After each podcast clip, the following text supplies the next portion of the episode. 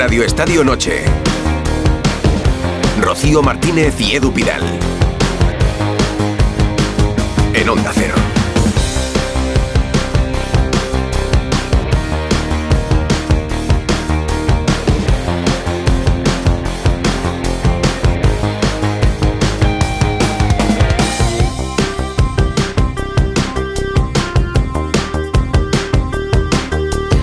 Pues viene la noche feliz y atropellada, Edu Pidal. Tenemos Hola, ya Rocío, al. Barça y al Atlético de Madrid en octavos de la Champions. Así que ya son cuatro equipos españoles, Real Madrid y Real Sociedad, que juegan mañana, pero clasificados hoy lo han logrado el Barça y el Atlético de Madrid. Vamos a dar todos los detalles, pero lo primero es lo primero. Nos vamos a Rotterdam, que está hablando el Cholo, que vuelve el Atleti a los octavos. Habla Simeone, Jano Morigo Condés. Buenas noches, compañeros. Buenas noches, Edu Rocío, está hablando el Cholo Simeone. Ahí está el tono de voz. Escuchamos al Cholo. De eso llegó el primer gol.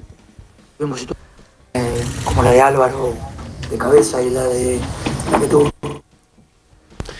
Eh, mejor en ventaja, fuimos al descanso, arrancó el segundo tiempo, eh, encaminamos el partido eh, con el gol de Mario y bueno, ellos obviamente vinieron a buscar el, el cortar las distancias, jugaron todo en ataque para, para generar ese gol que los meta en el partido. Pudimos haber resuelto más rápido, eh, con un poco más de contundencia, el tercer gol antes del 2 a 1 de ellos. No vino el tercero, vino el 2 a 1. Y por suerte, en el final pudimos terminar bien en un partido muy bueno como equipo. Os voy a contar una interioridad. Ha pasado justo delante mío el Cholo y Mm. me ha chocado la mano. El hombre está. Eso es que está feliz. evidentemente. no te la laves, no te la laves. por el ¿eh? rival, por el escenario, con la victoria del Alacho antes de empezar, por lo que os jugabais, si es el partido más serio de tu equipo en Europa en los últimos años. No, creo que hicimos partido importante en Manchester, por ejemplo, ¿no? La revancha con el Manchester City también fue muy buena. Eh, pero es verdad que más recuerdo cuánto hace que no clasificamos eh, con una fecha antes, eh, o primero o segundo, ¿no? A octavo de final. Y eso sí es para resaltar. Creo que el grupo es bastante parejo y, y creo que lo hemos manejado hasta el día de hoy muy bien. De izquierda, aislado. El siguiente soy yo. A ver si- Pues entonces vamos a esperarte. Venga. ¿Puedes subir el tono de voz en tu pregunta, Hugo? Que aquí no molestas, ¿eh? Yo Sí, sé que yo- ahora no puedes. en el partido, en el primer partido, era un poco con la duda de cómo podría responder el equipo a esa, a esa presión tan fuerte. Es Ladislao Moñino. Voy ha jugado con mucha personalidad con, con la pelota, la vuelta a intentar, ha, arriesgado. Eh, ese proceso, Diego, eh, ¿cómo, ¿cómo lo ha llevado? Es decir, eh, el equipo hasta tener ese temple que tiene ahora. Bueno, en principio yo creo que el rival que mejor nos presionó fue el Celtic en campo de ellos, en esos 10, 12, 15 minutos. Pues no comparto tanto esa presión que ustedes vieron con el Feyenoord en, en casa, pese a que sí es un equipo que intenta presionar, como también intentó hoy, pero enseguida retrocedía porque veía que no podía hacer pie a, la circulación buena que tiene, el equipo. Y el equipo tiene una buena circulación porque, porque Axel está muy bien, porque Jiménez lo está haciendo muy bien, porque Mario en consecuencia está trabajando con mucha seriedad, porque, o sea, los Rodrigo, los Coque, para generar ese primer eh, bloque de juego, el equipo propone y lo, y lo genera y lo pide.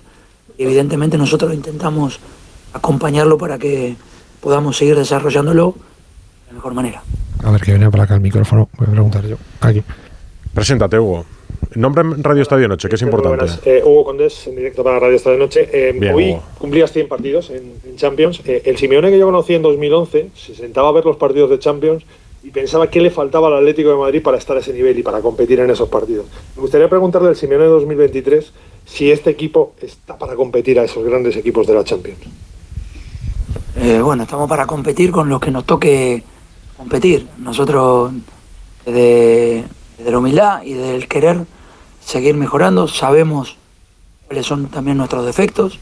A partir de tener claro cuáles son nuestros defectos, intentamos potenciar nuestras virtudes. Hoy hubo act- actuaciones individuales muy buenas, la de Riquelme sobre todo, porque Lino venía de hacer un gran partido y muchos de ustedes seguramente habrán dicho por qué pone a Riquelme y no lo pone a Lino, si viene de hacer un partido buenísimo, puede ser o me equivoco. Eh, Señala un par de compañeros. Yo creía que Riquelme para este partido nos podía dar ese trabajo defensivo eh, que fue brillante y ofensivamente de una potencia tremenda. Bueno, pues ahí está la Ha sido la mejor pregunta, Hugo, sin ninguna duda. Como siempre, como siempre. Bueno, lo he intentado. Onda cero en la sala de prensa del Cholo Simeone. Si quieres, vamos a repasar el resto de la jornada y ahora volvemos a Rotterdam, porque ha ganado el Atlético de Madrid clasificado y lo del Barça también, pero con susto, Rocío. Pues mira, si la noche terminó bien, pero empezó con susto en Montjuic, ¿eh? porque había ganado el Shakhtar, primero a Lamberes, y se adelantó Pepe, no Pepe, Pepe, a la media hora, pero ese susto duró dos minutitos, los que tardó Cancelo la estrella blaugrana de la noche en sacarse de la chistera un golazo. Y digo que fue el mejor de la noche porque luego en el 57 asistió también a Joao Félix, que rompía su sequía goleadora de 12 partidos. El Barça octavos a lomos de los Joaos. Bueno, y también de Iñaki Peña, ¿eh?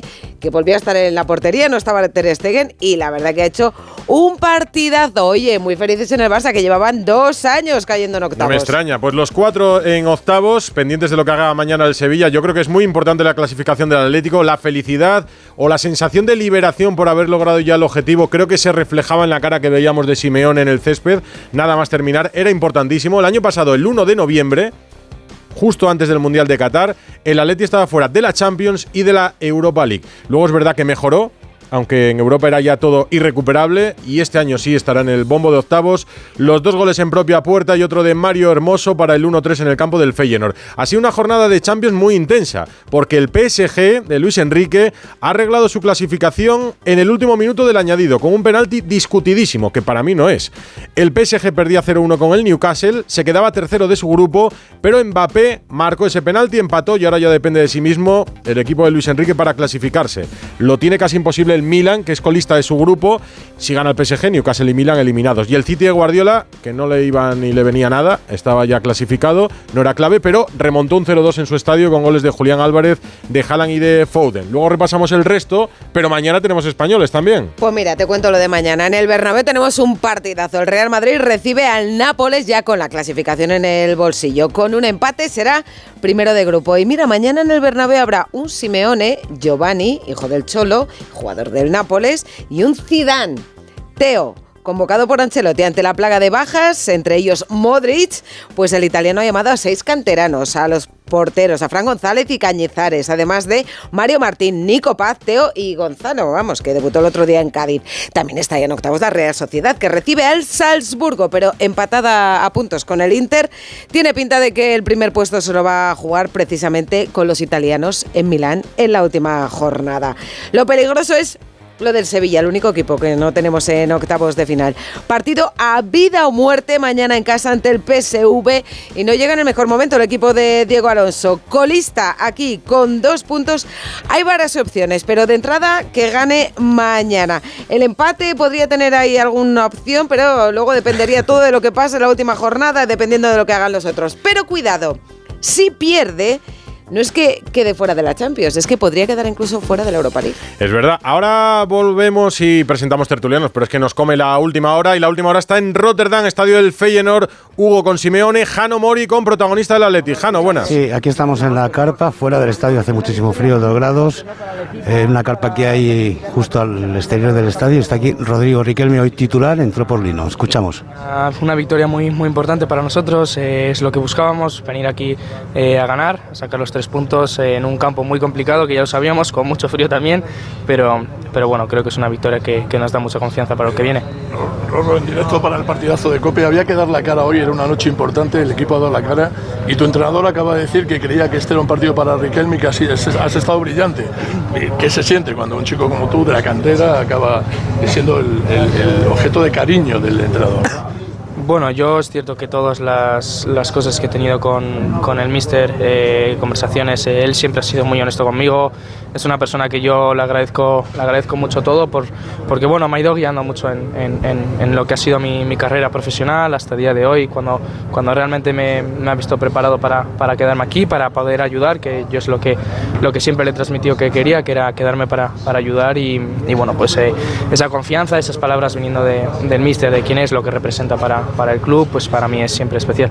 Rodrigo, para, en directo en el larguero de la cadena SER, eh, te iba a preguntar por... Y en si Radio os Estadio quitado Noche también. la presión del equipo después de lo que Por si vivió alguien se quiere cambiar. La pasada temporada Qué tú no jugador, estabas, ¿eh? pero meterse a falta de una jornada para octavos de final, imagino que es quitarse una mochila de encima, ¿no? Bueno, nosotros no, no teníamos esa, esa mochila, como tú dices. eh, queríamos ganar, que creo que es el primer paso para, para venir aquí, eh, como he dicho, en un campo muy difícil y, y creo que ha sido una victoria, una victoria merecida en la que nos hemos sentido cómodos. Creo que ha sido una victoria bonita de ver, un partido bonito de ver, así que bueno, pues eh, nos vamos felices para casa. Rolo, en directo para Radio Estadio Noche de Onda Cero. Habéis hecho un partido muy Ahí, serio, Jano, como acabas de lo decir. escuchan en todos lados. Pero te quiero preguntar una curiosidad, porque nos vamos a quedar con las ganas, porque Mario Hermoso tiene que pasar el control antidoping, no nos lo vamos a poder preguntar. ¿Os ha dicho si el gol lo ha hecho aposta? Porque ha sido inverosímil ese centro de Pablo Barrios y ese, rebote de, ese remate de volea que ha entrado era un centro. ¿Qué os ha dicho? Bueno, a mí justo me ha pillado, me ha pillado en su, en su línea, eh, así que se ha visto muy bonito donde estaba yo. E imagino que, que lo habrá hecho aposta. Mario es un, un jugador con, con una calidad espectacular y, y bueno, pues eh, yo feliz por él porque es un, es un gran tipo y, y bueno, pues eh, darle la enhorabuena por el golazo. Rorro, en directo para goles en Radio Marca, eh, se ha conseguido pues el primer objetivo, ¿no? que es estar entre, entre los 16 mejores de, de la Champions. ¿Qué importancia le dais ahora a ser primeros de grupo?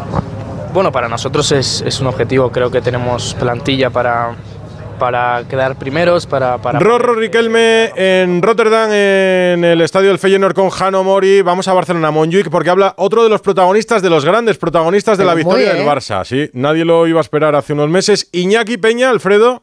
Estamos con Iñaki Peña, que ha tenido una actuación extraordinaria.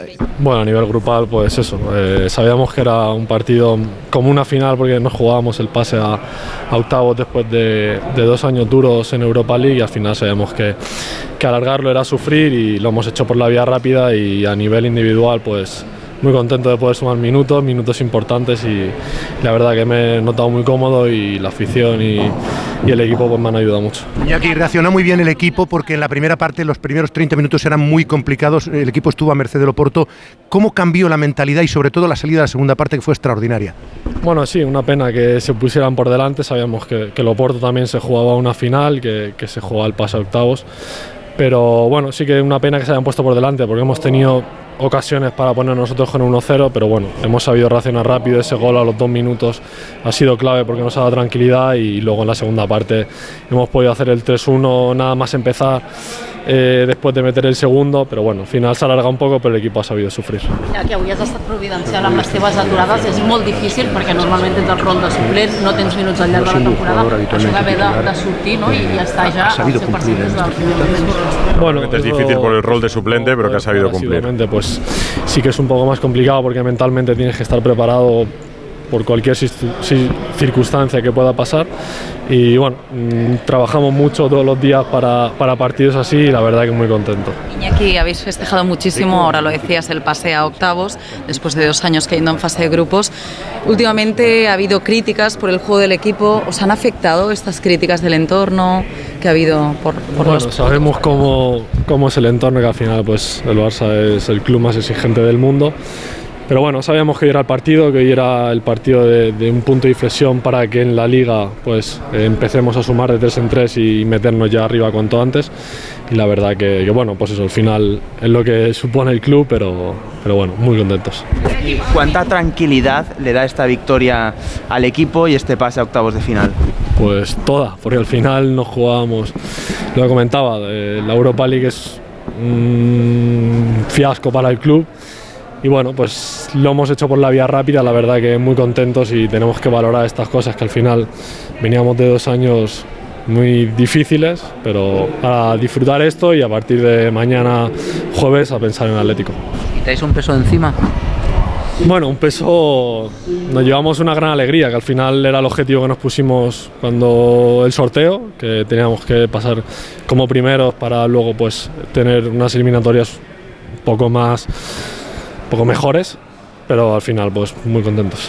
Iñaki Peña, uno de los protagonistas del partido del Fútbol Club Barcelona, con una gran actuación que permitió que el Barcelona mantuviera la portería con solo un gol encajado. Para mí, Iñaki Peña, cancelo, los mejores. Yo, Félix, también un poquito de. Pero, ¿Y para el, domi- el domingo estará también Iñaki Peña para recibir al Atleti? Seguro, de momento. Por lo menos, Ter Stegen sigue con los Oye, los por lo menos el chico, desde luego, si es así, llegará con confianza. Ahora nos cuenta Alfredo. Tenemos dos puntos de conexión. En Rotterdam con Jano y con Hugo. En Barcelona, en Montjuic con Víctor Lozano y con Alfredo Martínez. con nuestros oyentes también, ¿no? Claro, en el 608-038-447, en arroba Radio Estadio N para lo que quieran contarnos y estamos acompañados como siempre. Rocío Martínez y Edu Pidal. Radio Estadio Noche.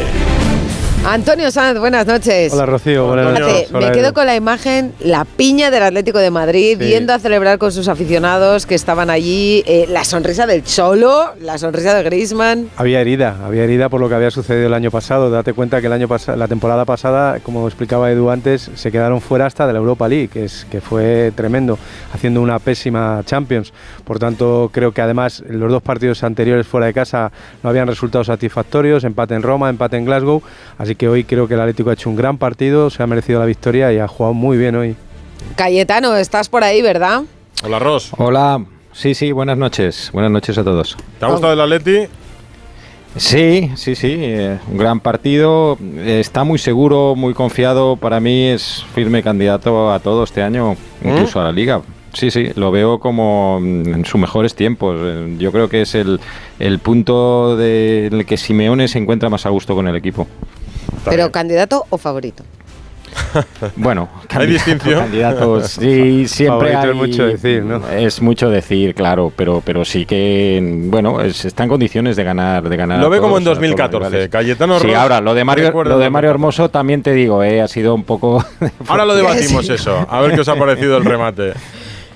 Eh, Abelardo, estás por ahí también, ¿verdad? Hola, Pitu.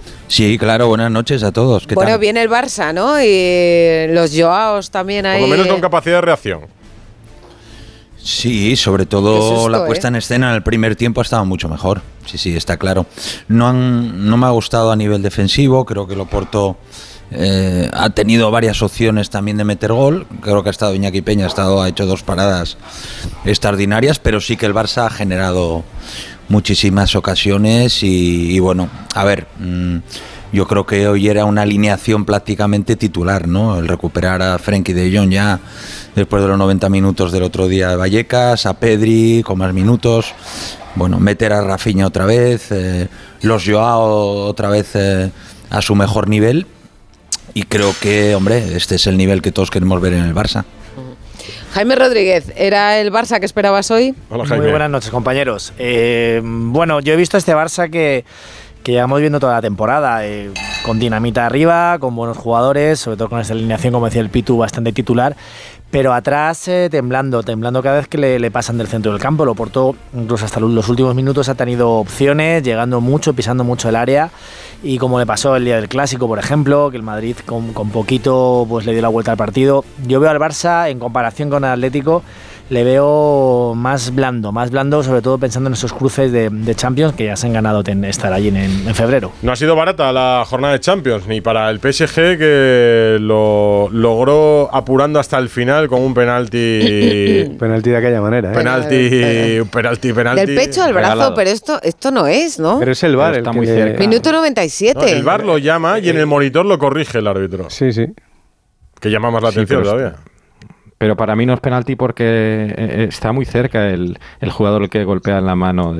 Eh, entonces no le da tiempo a a quitarle, es imposible. O sea, es que es, es una posición natural absolutamente del brazo. Y viene de pecho, ¿no? De toque, le toca en el pecho, luego va a la mano. La verdad es que es, es muy extraño ese penalti. Pero, pero, pero Luego pa- penalti pa- muy París- decisivo, ¿eh? París Le manda salva mucho. la vida al Eslaro. París manda mucho. Ha dicho- Yo sé por Antonio, Mbappé. y lo remato yo, porque es verdad que es un penalti que le deja vivo al, al PSG, muy vivo, para cómo podía haber. Ha dicho el entrenador del Newcastle que el penalti ha sido una injusticia y ha acusado indirectamente al árbitro de dejarse intimidar por la presión constante de los jugadores del PSG. Eh, dice que le rodearon en varias ocasiones. Esperaba que esa presión no influyese en su opinión, pero no ha sido el caso. Eh, nos lo cuenta Manu Terradillos directamente desde París. Luego hablamos con Manu. Pero vamos a Monjuico otra vez, porque está Víctor Lozano en la sala de prensa y comienza Xavi a contestar en castellano. Víctor. Este es el proyecto. Sí, lo escuchamos y ahora te resumo un poquito lo que... Nada más. Eh, satis muy satisfecho de la, de la segunda parte. Creo que es el camino. Creo que hemos encontrado mucho lo que buscamos y los jugadores también felices. Hoy es un día para, para estar felices, todo, cualquier culé. Creo que se ha visto un muy buen Barça y además clasificados para, para octavos después de dos años es para estar contento, sí, pero no, liberado no, contento. Decía, buenas noches, antes que nada decía que no se siente liberado porque no dice que no estaba preso, que estaba, estaba libre y que no por eso se siente liberado, pero sí que se denota en su expresión y también en, algunas palabras que, que, está, bueno, como que se ha quitado un peso de encima, ¿no? Después de cómo ha ido el partido, las dudas que hay en el equipo, eh, después de lo sucedido en las dos últimas temporadas en que, bueno, ya esta presión añadida de que el equipo no, no conseguía pasar de la fase de grupos, se le nota como en el, tono, en el tono también, ¿eh, Víctor? Sí, ¿no? ¿A que sí? Normal. Sí, sí, muchas cosas a mejorar, está claro, ¿no? Tenemos que seguir siendo humildes, sabiendo que se han hecho cosas muy bien, pero otras no tan bien. Sí que hemos concedido más de lo normal, pero delante había un señor equipo, ¿no? También ha sufrido mucho el Porto en defensa, diría yo, ¿no? Yo creo que hemos generado muchísimas muy claras para ganar holgadamente. Creo que esta es la sensación que tengo yo luego ver el partido igual tengo otra, pero mi sensación es esa, creo que hemos hecho un muy buen partido ante, ante un señor equipo, pero sí, sí, seguro que, que tienes razón y que hay que mejorar muchas cosas. Buenas noches, Igual, Xavi. luego las Buenas noches. Víctor Lozano en directo para, para el Radio Estadio Noche de Onda Cero. Eh, esta victoria que, que era tan necesaria en muchos sentidos, ¿crees que puede ser un punto de inflexión de cara al equipo que se ha quitado esta, este peso de encima de clasificarse? ¿Que puede ser un punto de inflexión sobre todo para estos dos próximos partidos tan importantes y complicados y exigentes que vienen? Ojalá, ojalá, ojalá así sea.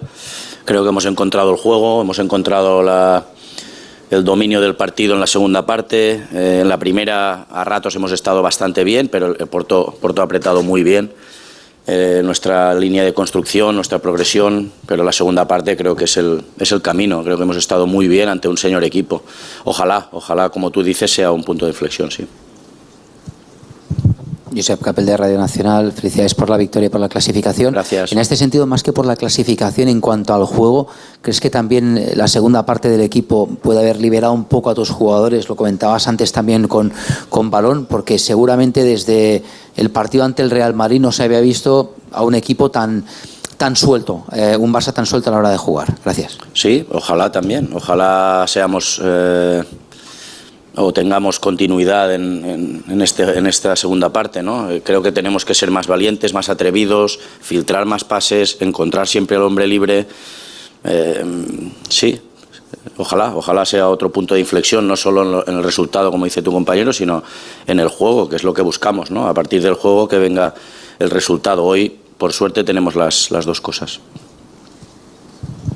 Hola, mister. ¿Qué tal? Buenas noches. Alejandro Xavi con la, con la con la victoria, pero también con el juego. Ha dicho que ha visto un Barça excelente en la segunda parte, muy mejorado con relación a los últimos partidos y ha insistido en que este es el camino a seguir. Vaya, lo ha dicho ya varias veces esta temporada, pero, pero hoy quizá de una forma mo- más contundente, teniendo en cuenta que el equipo llegaba en situación en situación eh, límite. Seguimos escuchando al entrenador del Fútbol Club Barcelona. Sí, importante también, así como destacamos eh, la importancia del equipo, del juego, del resultado, también para muchos futbolistas a nivel individual. Cancelo ha hecho un, un super partido, ha estado muy bien, creo que hemos, eh, hemos generado muchísimo por su banda, ha venido el empate justo en el- al minuto o a los dos minutos de, de encajar el 0-1, que ha sido una de las claves para mí del partido. Y bueno, ha estado extraordinario, ha marcado diferencias en esa banda. También Joao Félix ha estado bien, incisivo, ha tenido ocasión muy clara en la primera parte y luego el gol, que sí, de alguna manera, pues sí, a él sí que sí, sí, sí, el futbolista o el delantero se libera un poco cuando, cuando marca gol, ¿no? Así que contento por los dos también. Hola Xavi, Laia Cervelló de Athletic. Jo volia preguntar-te per Lewandowski. Le preguntan Eh, ya en catalán, ya resumiendo porque ya es un poquito más de lo mismo, sí que en una de las primeras respuestas eh, ha dicho que, que, bueno, que en la segunda parte las cosas cambiaron, que hablaron en el vestuario, que comentaron pues que, que había que dar un paso adelante y que lo han hecho en la segunda parte en la que han Uy, en la que han estado resumiendo Víctor Lozano. Sigue, sigue, Víctor. En la que, ahora, ahora sí, no, en la que han estado realmente bien, insistiendo en que este es el camino a seguir y el punto de inflexión de lo que tiene que ser el Barça de a partir de ahora. Recordemos que el equipo blaugrana tiene ahora dos partidos de altísima, altísima exigencia contra el Atlético de Madrid y contra el colíder, el Girona. Por cierto, se ha lesionado Cancelo, que se ha retirado, tocado, cojeando en el minuto 81, pero que ya tenía molestias en el último partido, pero él mismo se ha encargado de decir que va a estar. Eran los isquios, sí. bueno, no sé si es no sé si es deseo o, realidad. ¿Ter Stegen va a estar para el domingo, que lo estábamos hablando ahora? Mm, lo va a intentar, lo va a intentar. Cada vez se acerca más, pero fíjate que es un partido muy importante. Mm, no, no es seguro, no es seguro. Yo pensaba que iba a estar hoy. Hoy he estado en la... No, lleva una semana, fíjate que volvió, el, el, el, el viernes abandona la concentración de Alemania, mm. volvió y, estamos a, a martes. Llevan nueve días desde que, desde que dejara de jugar. Vamos a ver si las molestias persisten, será complicado. No forzarán, pero bueno, cuanto más tiempo pase, más opciones tiene de, regresar. Y la lumbalgia, los que le hemos sufrido sabemos que tiene que es imprevisible. Puede, te puede estar X tiempo más o menos y que nunca sabes por dónde, por dónde te va a salir el tiempo que vas a... ¿Tú lo sufres, Víctor? No. Sí. ¿Te dobla mucho o qué?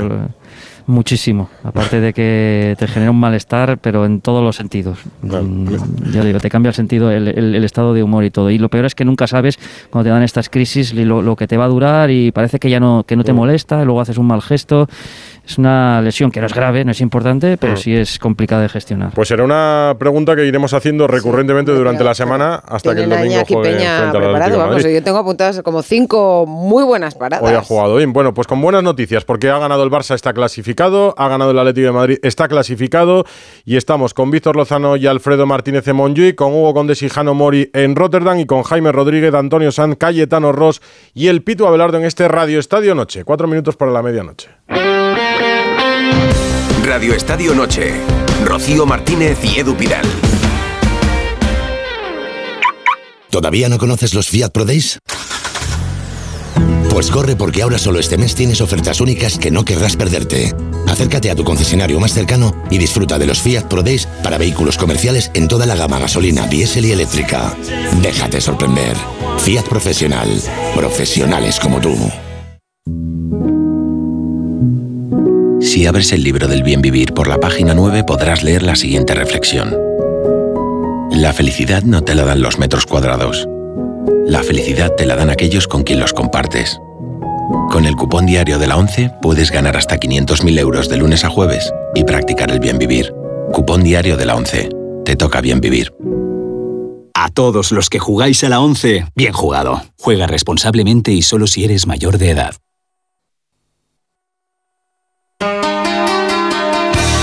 Radio Estadio Noche. Rocío Martínez y Edu Pidal. Yo creo que lo tenían que renovar, porque es un buen entrenador para el Madrid. En Brasil no creo que haga nada. 608-038-447 arroba Radio Estadio N. ¿Qué has liado con la pregunta? No, es que como el otro día lo, lo, hicimos muy tarde y hoy toda la rueda de prensa de Ancelotti, el protagonismo ha sido para sobre su futuro, pues hemos preguntado eso, si renovarían ya Ancelotti. El 45% opina que no que sí, perdón, el 45% opina que sí. Espera, espera, que me estoy liando. Renovaría ¿Quién quiere renovar a Ancelotti? El 45%. ¿Y quién no quiere renovar a Ancelotti? 55%. no, hay votos en blanco, ni nulos, ni nada. No, no, 45 que sí, 55 que no, pero os ni podéis para otras imaginar que la cantidad de comentarios que nos están llegando esta noche son porque hemos puesto en nuestra cuenta de Twitter ese penalti en el descuento que hablaréis de él, que le ha dado al PSG el empate hoy.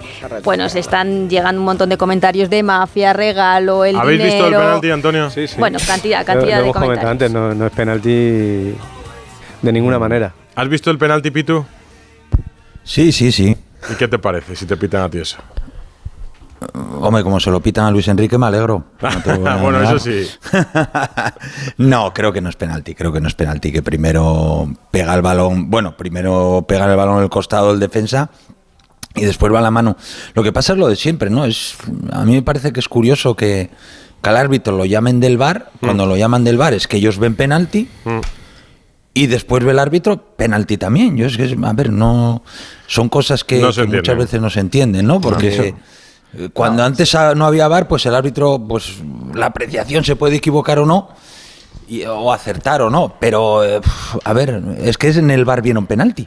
Si no, no llaman a nadie. Se agarrarán, es que iba, perdiendo. Se agarrarán Pito a que, sido... que, tiene el brazo despegado, pero es que ¿qué va a hacer con ese brazo? Sí, pero bueno, a ver cortárselo. de siempre, es que yo cuando jugaba esto al fútbol no existían esos penaltis porque, porque se, era un fútbol de sentido común. Es decir, que las manos están ahí puestas y el día que no, tengan manos los defensas, pues va a ser complicado que se sustentan de pie. No, y porque mira, además yo estaba viendo estás en una posición no, que, decía que esta es una posición que no, que no puedes quitar ese brazo de ahí. lo intenta, de hecho, en el movimiento después intenta quitarlo una vez que le ha dado ya el chaval. Pero... Pitu. No, no, no, que yo estaba viendo el partido porque el Barça había acabado y esto fue en el minuto 90. Y además mm, añadieron ocho minutos. Y mm. sí que en el, en el centro de Belén, la primera, eh, en la primera imagen, antes de que después lo repitan, parece penalti claro. Mm. Porque parece que pegan el brazo que está despegado. Y después, cuando no repiten la jugada hasta que el árbitro no la ve en el bar. Entonces, bueno, cuando llaman al árbitro al bar, digo yo, bueno, claro, el penalti será clarísimo daba esa impresión, pero sin embargo después en las imágenes sí que es verdad que, que se ve clarísimamente que, que, no lo es, ¿no? Pues tiene, tiene esa, el penalti que embata Mbappé porque lo anota, y tiene otra al final de cabeza en un centro de Hakimi desde la derecha, un remate de cabeza que no recuerdo ahora. Casi marca el PSG el 2-1 y lo deja ya prácticamente Pero claro, la realidad de ese grupo es que ahora mismo el Borussia Dortmund es líder con 10, el PSG tiene 7 puntos y el Newcastle 5. Pero sin esa jugada. Sin esa jugada, el Newcastle estaría por delante del PSG. Mm. O sea que el PSG estaría en apuros eh, eh, El grupo queda ahora para que el PSG dependa de sí mismo. Si gana el Dortmund, se clasifica y deja sin opciones al Newcastle y al Milan, hagan lo que hagan. Que se juegan la plaza de Europa League, que no es poco para ellos tampoco en la última jornada. Y el árbitro era es Marciniak, que es el, en teoría el mejor árbitro del mundo, ¿no? El polaco. Os cuento en la redacción. De repente empezó a escuchar gritos, pero ¡hola! ¡Pero qué penalti le han pitado el PSG! Luego vamos a Francia si está aterradillos. ¿Y habéis visto el remate de Cancelo en el gol del Atlético de Madrid? Mirad lo que dice Cancelo sobre la intención del disparo. No, no, hermoso, Mario Hermoso, perdona. Mario he dicho hermoso. Mario Hermoso, Mario Hermoso. Uh, no sabía muy bien dónde estaba, más o menos sabía dónde tenía la portería y la verdad que el balón se queda ahí. Obviamente también hay ese factor ¿no? de, que, de que entra por donde entra, pero bueno, sí que, sí que la intención es, es, es de tirar a portería y obviamente pues si se da ese gol, pues fantástico. Claro. Que no le pongan el polígrafo eh, hoy. Pues yo creo, Jaime, tampoco ha sido muy que mete el pie, o sea, que le pega intencionadamente portería. para que vaya para allí. O sea, que le salga lo que le sale, pues eh, a lo mejor. A mí, a mí lo que me llama, lo que me invita a pensar que él tira puerta es cómo mete el, pie, que mete cuchara para hacer vaselina. Mm. Y yo creo que eso es lo que luego efectivamente la dirección de la pelota toma un sentido que probablemente no es el que el que el más indicado o el más lógico, pero pero Hermoso sí mete la cuchara, además el pase de Barrios es elevado para que él la coja en el aire y, ahí es donde mete la cuchara, le da dirección y luego coge la pelota un giro inverosímil para. Paco Reyes en la redacción tampoco se creía que fuera intencionado. Es que no le presuponéis esa calidad, hermoso. No, pero si fuese Grisman, seguro que. No, para, mí es intencionado. es astuto, porque yo creo que hace bueno lo mejor que puede hacer en ese momento. Pero la cuchara, que tiene razón Antonio, creo que la mete también un poco de. Porque es el único recurso que tiene de casualidad y va para allí. Pero bueno, él hace lo que tiene que hacer, porque en ese momento, de hecho, él no mira ni siquiera si hay, compañeros al remate yo creo que lo hace con, con, olfato y con astucia. De eso a que tira puerta, bueno, pues no sé. Sido... lo sabrá él en su subconsciente. A mí, yo apostaría que no. Abelardo. Hombre, si lo dice él, me lo voy a creer. a veces mentís los jugadores. A veces, a veces mentís, Abelardo, los jugadores. Pero a ver una cosa. Para un gol que mete de Mario Hermoso, como era yo lo mete así, pues vamos a pensar.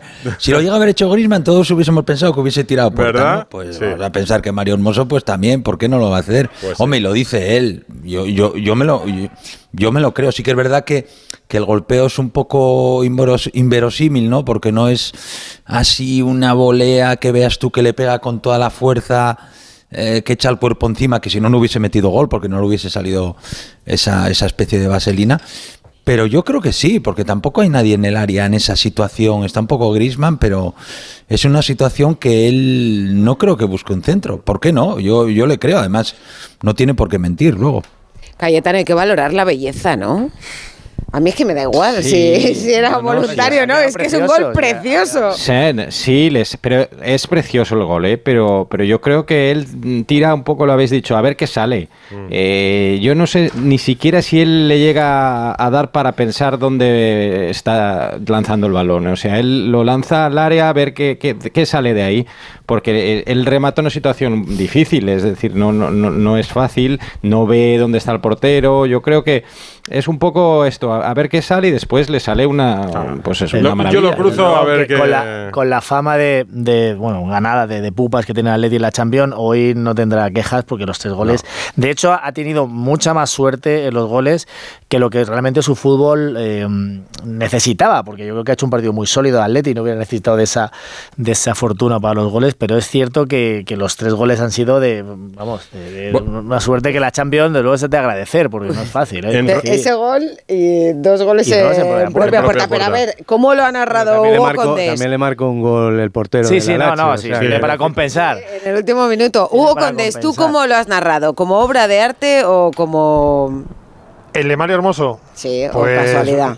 reprimido porque ha coincidido ha con el del Barça. del Barça. Sí, sí. Ahí, que morder ahí la lengua y tal, para, no atropellar. Lo ha cantado dos minutos. Minuto fantástico. Correcto, pero yo, sinceramente, precisamente hay una cosa que tiene Mario Hermoso que es eh, la, el toque de balón, ¿no? La calidad al ponerla. Entonces, yo, sinceramente, creo que lo hace aposta. No ponerlo ahí, pero sí creo que tira portería. Eh, me parece que además era un momento muy importante porque estaba apretando el Feyenoord, porque el Atlético de Madrid se había metido un poquito más atrás para cazar la contra y sobre todo me parece la puesta en escena, más allá del partido de Riquelme que ya lo habéis hablado, la puesta en escena de Pablo Barrios, la personalidad cuando sale estos dos chicos, por lo que significan, porque la gente les ha visto jugar en el Cerro del Espino, la cantera, eh, durante muchos años, por el mensaje que mandan a los chavales que hay muchos que tienen buena pinta en la cantera del Atlético de Madrid, o el mismo Samu, por ejemplo, que está cediendo en la vez eh, son una bendición para el Atlético de Madrid. Gente como Riquelme, como Barrios, y el partido de hoy lo demuestra en un escenario complicado y en una competición complicada. La sensación, Jano, en el entorno Atleti, que estás allí todavía en Rotterdam, es como dice Cayetano de que este año se pueden lograr cosas grandes. O sea, ¿recordáis 2014, 2000? Firme candidato a todo, ha dicho. Lo ven así en el. Bueno, pero esto ya lo hemos comentado, que sí, que se masculla en el vestuario, aunque nadie lo va a decir públicamente. Como veis, se muerden un poquito la lengua. Yo creo que, para, terminar con el tema del gol de Mario Hermoso, yo creo que ha ido a central, que bastante tenía, ¿eh? porque era muy complicado ese balón maravilloso de Pablo Barrios. La ha tocado bien, pero qué maldad. Da igual, ha sido un auténtico golazo. El equipo se queda hoy aquí a dormir porque está cerrado el aeropuerto de Ámsterdam, va a volar mañana a las nueve y media de la noche. Me cuentan que en el vestuario ha habido mucha alegría y muchas bromas y desde luego yo creo que habría que poner en valor el partidazo que ha hecho el equipo muy serio en todas sus líneas y muy trabajado porque ha minimizado y ha eh, bueno desarmado al Feyenoord que es un equipo dinámico rápido joven y hoy no ha tenido opciones así que mm, si te parece vamos a escuchar un momento a Jiménez que eh, nos atendía hace un instante aquí en esta zona mixta antes de marcharse, mm. hablando sobre el buen momento que atraviesa el Atlético de Madrid. Nosotros creo que hicimos un partido completo defensivamente y ofensivamente aprovechamos lo que tuvimos, tuvimos claridad. Es verdad que los tres goles por ahí no, en, otras circunstancias no se metían, pero bueno, hay que disfrutar el momento también, que a veces las cosas cuando están para nuestro lado también hay que reconocerlas y ser agradecidos. Y nada, eh, nos tocó ganar un partido que yo creo que fuimos justo vencedores. Sabíamos que, necesitamos una victoria de necesitábamos una, una victoria visitante para afianzar lo que venimos la línea que venimos manteniendo y creo que hoy ha sido un, gran partido. Ya estáis en la calle, ¿no, Jano? Sí, sí, estamos en. ¿Hay, tráfico que se escucha ambiente? Eh, hay tráfico, hace muchísimo frío, dos grados de temperatura, está empezando a llover. menos mal que estamos aquí debajo de esta carpa de la zona mixta. Mira, se escucha la lluvia. Sí, sí, mira, mira, sí, sí, Mira. Ahí está. La magia de la radio. ¿eh? ¿Pero lleváis paraguas o no? Llevamos buena capucha. pues hacer una cosa. Por, cierto, como a ver, 100 partidos del Cholo en, la Champions. Es una barbaridad. Eh, en, un solo club, además. Sí, no, pero aparte. Muy pocos entrenadores han conseguido yo eso. Yo recuerdo el primer partido contra el Zenit de San Petersburgo. Se lo he preguntado a la rueda de prensa y es así. Yo recuerdo cuando llegó que él miraba los partidos de la Champions y decía, ¿qué nos faltará para competir en esta competición y tal? Y él le daba muchas vueltas y bueno, pues el equipo vaya así compitió, que llegó a dos finales. Bueno, eh, yo este año, repito, le he visto desde el año pasado cuando cambió el, estilo de juego y después del Mundial con todo lo que pasó, eh, bueno, pues le veo que, que, tiene en mente algo importante, el plan famoso de De Paul en el balón de Grisman, y solo quería comentaros que ahora no me mira que mm, ya lo dije anoche, a partir de ahora todas las ruedas de prensa de Champions vamos a llegar tarde. Ah, por la superstición. Oye, una pregunta, ¿por qué no ha cambiado a Griezmann? Rocío, hacía año y medio que el Atleti no ganaba un partido de Champions fuera. Es que yo nada más y nada menos que en Old Trafford ante el Manchester, United 0-1 con gol de Lodi desde marzo del 22, Antonio. Es que yo iba por ahí, Jano. O sea, en el Atlético de Madrid se pasa del desastre a la euforia. En, es una auténtica montaña rusa el club. Entonces, ahora ya, afortunadamente, desde la llegada del Cholo hay mucha más estabilidad. Pero lo que no puede ser es que ahora em, se pueda promulgar al Atlético como gran favorito, uno de los favoritos a ganar la, Liga de Campeones, cuando el año cayó en Navidad, eh, es decir, cuando antes del Mundial estaba eliminado, cuando el año anterior se clasificó de casualidad en la última jornada ganando en Oporto en un partido dramático y ahora los dos partidos anteriores que se han jugado eh, antes de este, este de Rotterdam, en Glasgow se empató y en Roma se empató y además se empató de aquella manera. O sea que no quiero echarle agua al vino, no quiero frenar la euforia, gente de la Leti está muy feliz y muy contenta esta noche, pero yo creo que hay que ir paso a paso y sobre todo primero asegurar el primer puesto, que es ganarle al Alacho en el Metropolitano, y luego ya veremos a ver... un punto, un punto. Con un punto le vale. Bueno, con un punto, sí. Con un punto le vale. Vale, correcto. Pero, insisto, no, no, no, no digamos que el Atlético está arrasando en Europa porque le está costando mucho Pero eso, Antonio, eso, eso lo dices por superstición. No, no, no, no, no, no, lo digo, lo digo por... no, Cayetano, lo digo, lo digo porque... también del equipo... Lo digo porque lo de creo. hecho, Cayetano... Lo digo porque lo creo.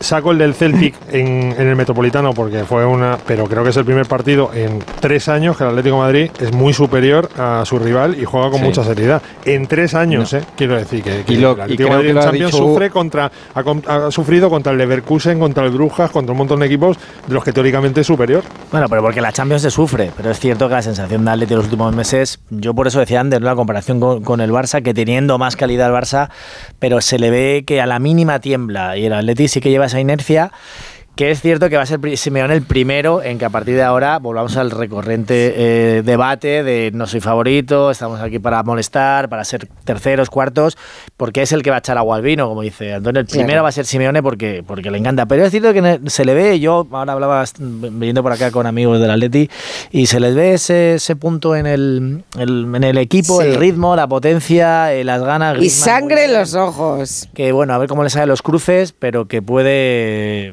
puede de avanzar en la es y, un, y, un, plantillón, un plantillón y un gran entrenador también, hay que decirlo todo. Oye, yo, tengo, yo tengo una pregunta sobre ese entrenador. Eh, le molestaba un poco que le preguntaran en la previa, ¿no? Eh, por Griezmann, si va a descansar. El domingo visita al Barça, están empatados a punto, se puede poner por delante. Hoy, ya con el partido 1-3, eh, en el 83, saca a Coque, entra a Correa y Griezmann sigue en el campo. No tiene que descansar este chico. Y Griezmann va a jugar el domingo en Barcelona, pues, pues, si puede todo el partido, todo el partido. De todas maneras, lo de ayer del Cholo te lo explico rápidamente. Ayer el Cholo estaba atravesado, el equipo llegó con 20 minutos de retraso por el tráfico que hay en Rotterdam, horroroso, y ya, ya vino, ya vino con, dentro con el pie izquierdo y ya lo que le preguntaras daba igual. O sea que tampoco hay que tener mucha referencia de lo que dijo ayer Simeone. Pues abrigaros, abrir el paraguas todos, también Espínola y directos al hotel para volver mañana a Madrid. Estoy por abrirlo yo aquí también, porque escuchando la lluvia sí, sí, está bien, está bien. Jano, Hugo, Raúl, un abrazo a los tres. Cuidarse todos, un abrazo. Si es que Simeone cumple 100 partidos, solo hay tres entrenadores que lo hayan hecho con el mismo club, que son Ferguson, Wenger y ahora el Cholo Simeone. ¿Ibas a decir algo, Abelardo? No, iba a decir que, que yo el Atlético Madrid lo veo muy bien. Muy bien. Sí que es cierto que ahora empezamos diciembre, ¿no? Que todavía queda mucha competición. Yo el Atlético Madrid lo veo claro candidato a, a ganar la liga si siga este nivel, ¿eh? evidentemente, claro, si después no mantiene este nivel, pues, pues no. Y en la Champions, pues es muy difícil. Pero bueno, ¿por qué no puede ser Atlético Madrid el Inter del año pasado, no? El mm. Inter, no creo que el año pasado nadie pensásemos que el Inter iba a llegar a la final de la Champions. Todos pensábamos incluso que iba a quedar eliminado en ese grupo con el Bayern y el Barça en la primera fase y llegó a la final, ¿no? ¿Por qué no? Yo al Atlético Madrid lo veo muy fuerte, veo a además a Griezmann en uno de sus mejores momentos, por no decir el mejor, marcando diferencias. Pues y, a Morata, también. Llega mejor que para el Atleti, para el Barça Atleti, eh, Abelardo llega mejor el Atleti para el domingo. A ver, mm, bueno, es que el Atleti está empatado a puntos con un partido menos, el del Sevilla. Eh, evidentemente, pero juegan en Barcelona, ¿eh? que mm. también yo creo que eso es importante. Y al final el Barça también es el Barça. Y el Barça sabe que estos dos partidos son súper importantes. Y el Barça gana estos dos partidos, se vuelve otra vez a reenganchar a la liga. Pero vamos, ahora sí, si el Barça pierde contra el Atlético Madrid, después el Atlético Madrid encima gana el partido del Sevilla, pues ya serían seis puntos, no definitivos, pero, pero son seis puntos. Yo creo que el Atlético Madrid sí que le tiene respeto al Barça y sobre todo fuera de casa. Y yo creo que el Barça jugando en casa y sabiendo lo que se juega, para mí eh, aún así es favorito el Barça.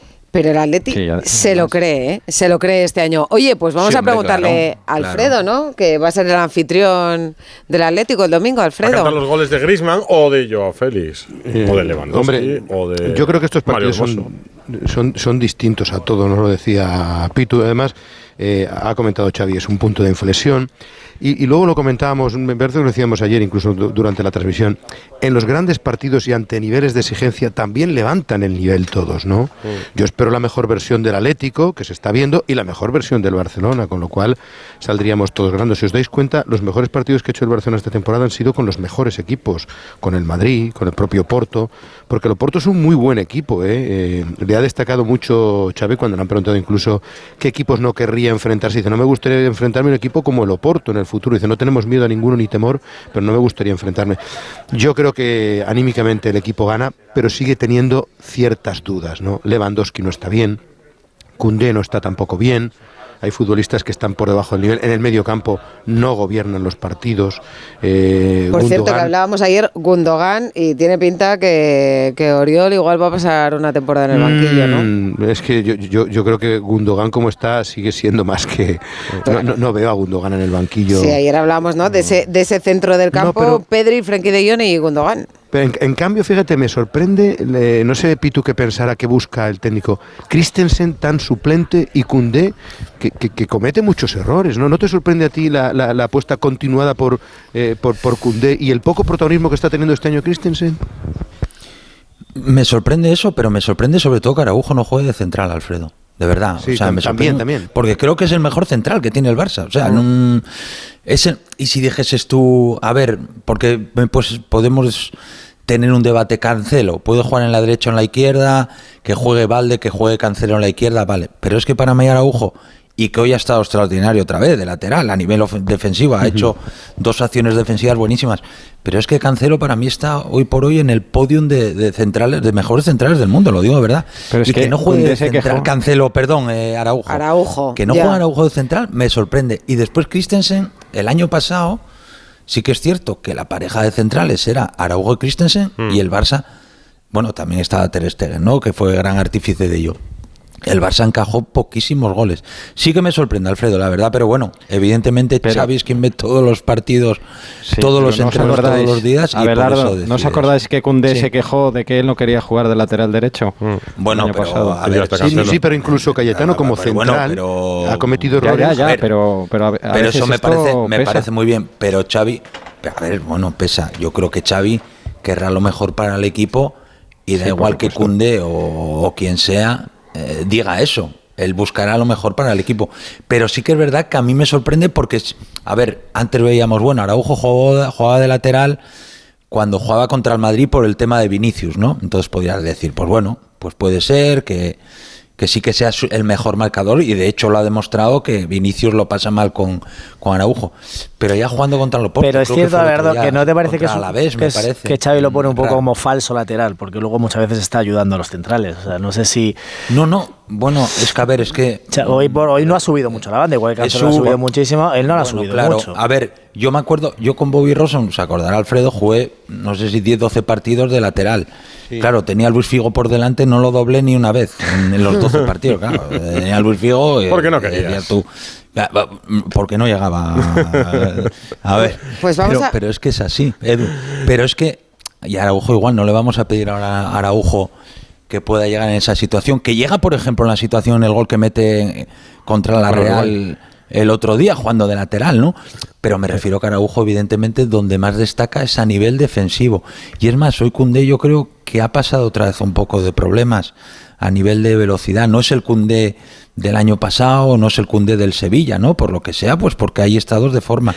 yo creo que Christensen igual. Eh, creo que es un futbolista que el año pasado lo hizo muy bien, pero sí que es cierto, Alfredo, que yo creo que en ese sentido lo veo un poco como decir, bueno, meto a Íñigo por ser zurdo, esa salida de balón, pienso yo. ¿eh? Vamos a preguntarle a, David Bernabeu eh, si, David, si crees que esto es un punto de inflexión, esa confianza. Dice Belardo que él no doblaba a Figo y Bernabeu está a punto de, doblarnos a todos, porque está tan feliz que ya se ha conectado a Radio esta noche. Normal, normal. buenas. buenas. noches a todos. No, bueno, primero, eh, un dato. El Atleti no ha ganado, el Atleti del Cholo no ha ganado nunca en Barcelona.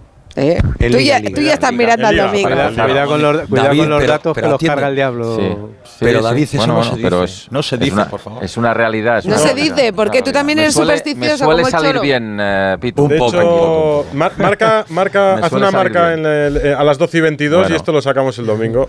No, a ver, yo creo que primero Xavi se lo merece porque ha sufrido bastante estos días y bueno, va a seguir sufriendo porque vienen partidos muy importantes y el equipo es evidente que no está, no está bien.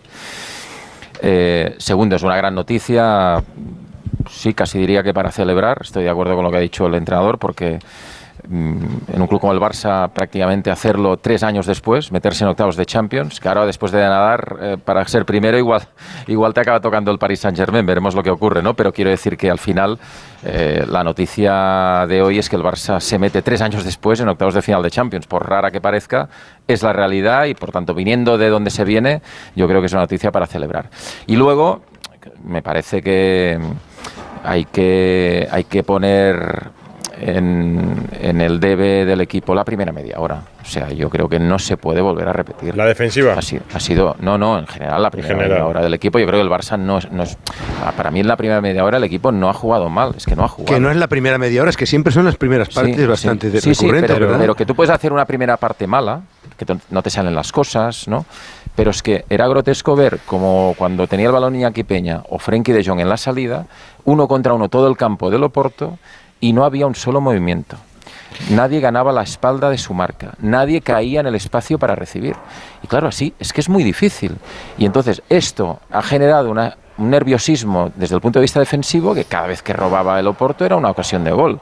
Y si no llega a ser primero por las manos que mete Iñaki Peña, que tiene mucho mérito, mm, viniendo de una inactividad porque es suplente y no juega nunca con Ter Stegen, y con la presión que supone ser el recambio de Ter Stegen, tiene mucho mérito lo que ha hecho. Si no llega a ser por él y porque Cancelo, que ha hecho una exhibición a nivel individual, pues ha hecho el empate rápido, si eso se llega a alargar 10 minutos más, yo creo que el Barça hubiera sufrido bastante esta noche, ¿no? Hombre, sí que es verdad. Pero eso. Para mí, para mí el partido lo gana el talento individual de Cancelo, de Joao Félix, que ha hecho una buena segunda parte y merecía el gol, y eh, también de Frenkie de Jong, que ha sido el único centrocampista que ha tirado del carro. Eh, más allá de Iñaki Peña, pero ha sido el único centrocampista que ha tirado del carro. Entonces, eso, me parece. Eso sí, Araujo, lo mejor. Sí, me parece, Alfredo, me parece que hay que anotar eso porque sin duda eh, contra un rival de máximo, o sea, de mucho más nivel que el Oporto en la Champions, esa media hora te manda para casa y sin duda eh, haciendo, o sea, la primera media hora te indica que tú no puedes competir. Pero David, escuchando luego a Xavi, Xavi ha dicho que ha hecho un buen partido. No, ¿eh? Xavi ha hablado de la segunda parte, que le parece que es el camino. Es el camino a seguir. yo, creo, yo creo que el equipo, después del gol de Cancelo, se ha soltado, hemos visto otra cosa, no digo que hayamos visto una cosa extraordinaria, pero hemos visto ya un equipo con más movilidad, quizá va, quizá estamos hablando de un equipo bloqueado con el, con el 0 Y de salida a la segunda parte y luego en la segunda parte, pues han generado muchas ocasiones, verdaderamente si el Barça llega a estar acertado, pues en el, Ecuador de la segunda parte estamos hablando de 4 o 5 goles, clarísimo. Bueno, a ver si está bien, a ver si está bien Cancelo, efectivamente, para, para ese próximo partido, donde parece que Joao Félix yo creo que va a ser titular. Hemos hablado mucho de Joao Félix, que mm. parecía que, que, venía de un bajón, bueno, que venía de una sequía, no marcaba en 12 goles desde septiembre. Le ha retirado en el minuto 74, lo que parece lo que parece una señal de que será titular el domingo. Abelardo. Hombre, Rocío, lo dudas. ¿Tú crees que Xavi, tú crees que Joao Félix no lo quiere bien, hacer bien contra el Atlético Madrid? Hombre. Claro, claro, motivación máxima. Vamos, vamos. No, sí, no hace falta. que además le ha, le ha dado, la suplencia pero que le ha dado esos minutitos de descanso. Yo creo que no le y por cierto, no, no, que además, además eso le ha permitido llevarse la ovación de, de la grada también. Vamos a ver, Rocío, el, el domingo yo, hago ¿eh? Félix, yo hago Félix y 10 más. Pero vamos, y, y, yo no obstante, y 10 más, ¿eh? el morbo servido. Hombre, también. No obstante, David, yo a ver, mm. Mm, estoy de acuerdo contigo, pero tampoco estoy de acuerdo contigo, Alfredo David. A mí no me ha, me ha, parecido, no, no digo que el Barça haya estado bien en esa media en esa primera media hora, ¿eh? pero, hostia, comparado con los otros, con los anteriores partidos, yo creo que ha estado mejor, ¿eh? Por el rival que tenía. empezó el partido. Sí, bueno, yo, además, yo, creo que sí que es verdad lo que, dices tú. has apreciado a través de la televisión, sí ha habido muchos momentos durante esos 30 minutos de discusión entre jugadores. Eh, Alfredo lo habrá visto. No, no, se apreció, no, se apreció en la tele. Sí que es verdad. Bueno, pues, pues la, impresión en el campo eh, eh, era la que está diciendo David. O sea, de un equipo descolocado, descolocado. David. el equipo estaba. Yo lo, a ver, a ver, por orden. Creo, Abelardo y Cayetano. Abelardo. No, no, perdón. Yo creo que, que, a ver, sobre todo en la salida de balón, la salida de balón el año pasado, sobre todo en la primera vuelta, no, no sé si os acordáis, cuando al Barça la presiona, porque el Barça le presiona al hombre, porque es así, muchos equipos atreven a presionar al hombre. Muchas veces incluso Ter Stegen jugaba en largo y Lewandowski hacía un poco tipo Haaland en el, en el City. Te la aguantaba y daba continuidad. Y eso hacía que los equipos pues ya no te presionasen arriba, ya dejasen iniciar al Barça, o que Lewandowski se la quitase y ya en el momento que daba un pase eran ataques de 4 contra 4 o de 3 contra 3 incluso. ¿Qué pasa? Que ahora Lewandowski no está fino, es una realidad. No le cuesta aguantar esos balones. Joao Félix no es un futbolista rápido para que gane la espalda. Tiene otras muchas cualidades, pero no es un futbolista rápido. Al Barça le falta un poco esa velocidad. Frenkie de Jong no es rápido, es rápido, pero bueno, normalito. Gundogan no es rápido. Mm, a ver, Rafiña, pues tampoco es un futbolista, las quiere todas al pie. Entonces, sí que es cierto que en la construcción del juego, el Barça sale mejor cuando inicia desde atrás, si puede, que pegándole en largo, porque sabe que no va a ser un equipo ganador. Y después, sobre todo, ha perdido ese futbolista como es Gaby, que si juegas en largo y los centrales del equipo rival te ganan esa acción, esa segunda jugada. por cierto, vamos a, hay que contar que a Gaby, por cierto, y, lo vivía mucho. Que a Gaby le, han operado, le han operado esta mañana. Bueno, bien, ¿no? La operación ha ido bien. Todas las operaciones siempre van bien. Alfredo. De arreglar el, ligamento eh, cruzado y la sutura del menisco. El club no ha dado un tiempo de baja, pero fijaros que como es verano, entre 8 y 9 meses, sin ninguna prisa. Yo creo que hay que quitarle presión. Ha estado acompañado por su familia, por su representante de la Peña, ha sido operado a primera hora de la mañana y como decía Rocío, satisfactoriamente por el equipo del doctor Monjao. Oye, esta semana no van a poner foto de la porta con Rafa Márquez. Han puesto la de, Xavi. Han puesto la de Xavi. ¿No, lo habéis visto? Ah, me ha mandado Rocío. ¿Con la porta? Sí, la porta de ah. Ha, habido, vamos, súper intencionadamente. Hombre. Súper intencionadamente han subido una, una foto con un abrazo, una sonrisa, una complicidad, una cercanía, una amistad, una confianza. la foto del agravio. ha faltado retuitearla sobre la de Márquez para que no os quedara claro del todo. Ross. Sois todos unos mal pensados. Yo creo, yo, yo creo yo creo que la primera media hora, efectivamente, el, Barça estaba totalmente bloqueado, muerto de miedo, confundido. Y, pero el propio Xavi ¿eh? no sabía qué estaba pasando. Se estaba eh, reculando muchísimo, mucha gente atrás, pero no tenían salida de ninguna manera. Estaban todos temblando.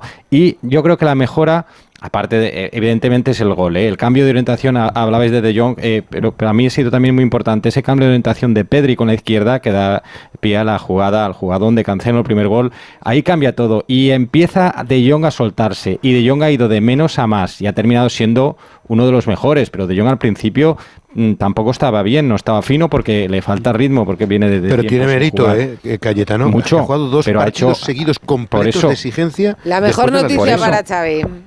Pero por eso digo que ha terminado muy bien. La segunda parte de John es fabulosa y eso el equipo lo nota mucho, ¿no? Y, sí que a partir de ahí se han, se han ido soltando, incluso Joao Félix en la segunda parte y ha, ha, mejorado mucho en la segunda, pero al principio sí que yo pensaba en ese momento, digo, ahora es cuando la porta, si sale este partido mal y tenía esa pinta, es cuando tiene que reforzar de verdad Xavi, ¿no? Porque el entrenador mismo yo creo que en ese momento estaba perdido y después todo ha ido, ha empezado a rodar bien y ha acabado muy bien, pero han pasado media hora muy mala. El tono de Xavi ha sido de, de alivio, yo creo que él sabía de la trascendencia que es pasar de, octavos, eh, o sea, pasar de, la primera fase. Eh, Xavi está en la historia del Barça por, muchas cosas, pero de luego que ningún entrenador nos podemos imaginar que dirigiendo al Barça pueda sobrevivir a dos eliminaciones de Champions en, la fase de grupos, porque Xavi eh, cayó en la, en la, primera justo cuando llegó y el año pasado también. Por tanto, él sabe. Pues bueno, pero, sí, pero, pero, y además a dos dobles solo, por ser Xavi. Por ser Xavi, eso es.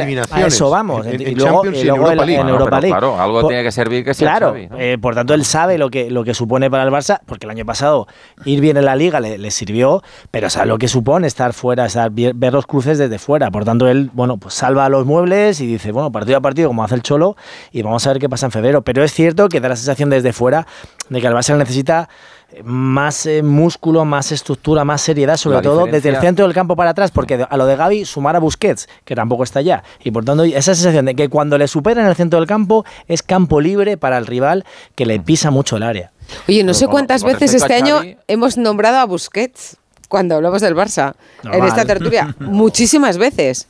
Con respecto a Xavi. claro, porque es que Busquets siempre, yo siempre lo dije, o sea, Busquets eh, muchas veces era criticado, pero Busquets es un hijo del sistema, es un futbolista que si el equipo juega lo que sabe jugar Busquets, pues ha sido durante tantos años el mejor medio centro del mundo. Ahora, si, si, el equipo se estira, si el equipo en lugar de jugar en 30 metros en campo contrario, pues juega en 60 metros, pues evidentemente donde Busquets tiene que hacer un esfuerzo de 10 metros para robar un balón, si tiene que hacerlo de 30, pues, pues ya no es lo mismo, evidentemente, ¿no? Y por eso muchas veces sufría, pero sufría porque el equipo estaba mal, no porque Busquets muchas veces estuviera mal. Esa era la diferencia. Y con respecto, y con respecto a Xavi, mm, quería decir una cosa, es decir, esta temporada la diferencia es que quizá ya no había coartada en el sentido de que el grupo se suponía que el Barça tenía que superarlo bien. Cuando llega Xavi, el primer partido que afronta de Champions es nueve días después de coger el cargo mm. contra el Benfica, que mereces ganar, pero no ganas, empatas a cero y te vas ya a un partido que era imposible ganar en aquel momento con la plantilla que había, que era el Bayern de Múnich, quedas fuera de la Champions y el año pasado es verdad que el Barça primero tiene un grupo mucho más difícil que este año y segundo, en momentos claves del grupo pierde a tres defensas ah, absolutamente titulares. Y lo paga con esa doble vuelta contra el Inter, especialmente en el partido del Camp Nou, donde os acordáis que juega Piqué, rompe el fuera de juego, en fin, fue un auténtico desastre. Bueno, y el eh, penalti de Milán y el penalti. Y luego, sí, ya por no hablar de. Yo directamente diría del, robo de Milán.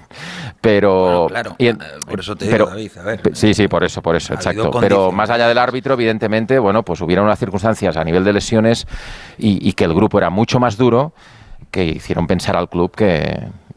Bueno, que podía pasar aunque no fuera lo, lo, lo deseable. Eh, claro, este año, en el grupo que tenía el Barça, todo el mundo sabía, todo el barcelonismo entendía que el equipo debía de pasar bien. ¿no?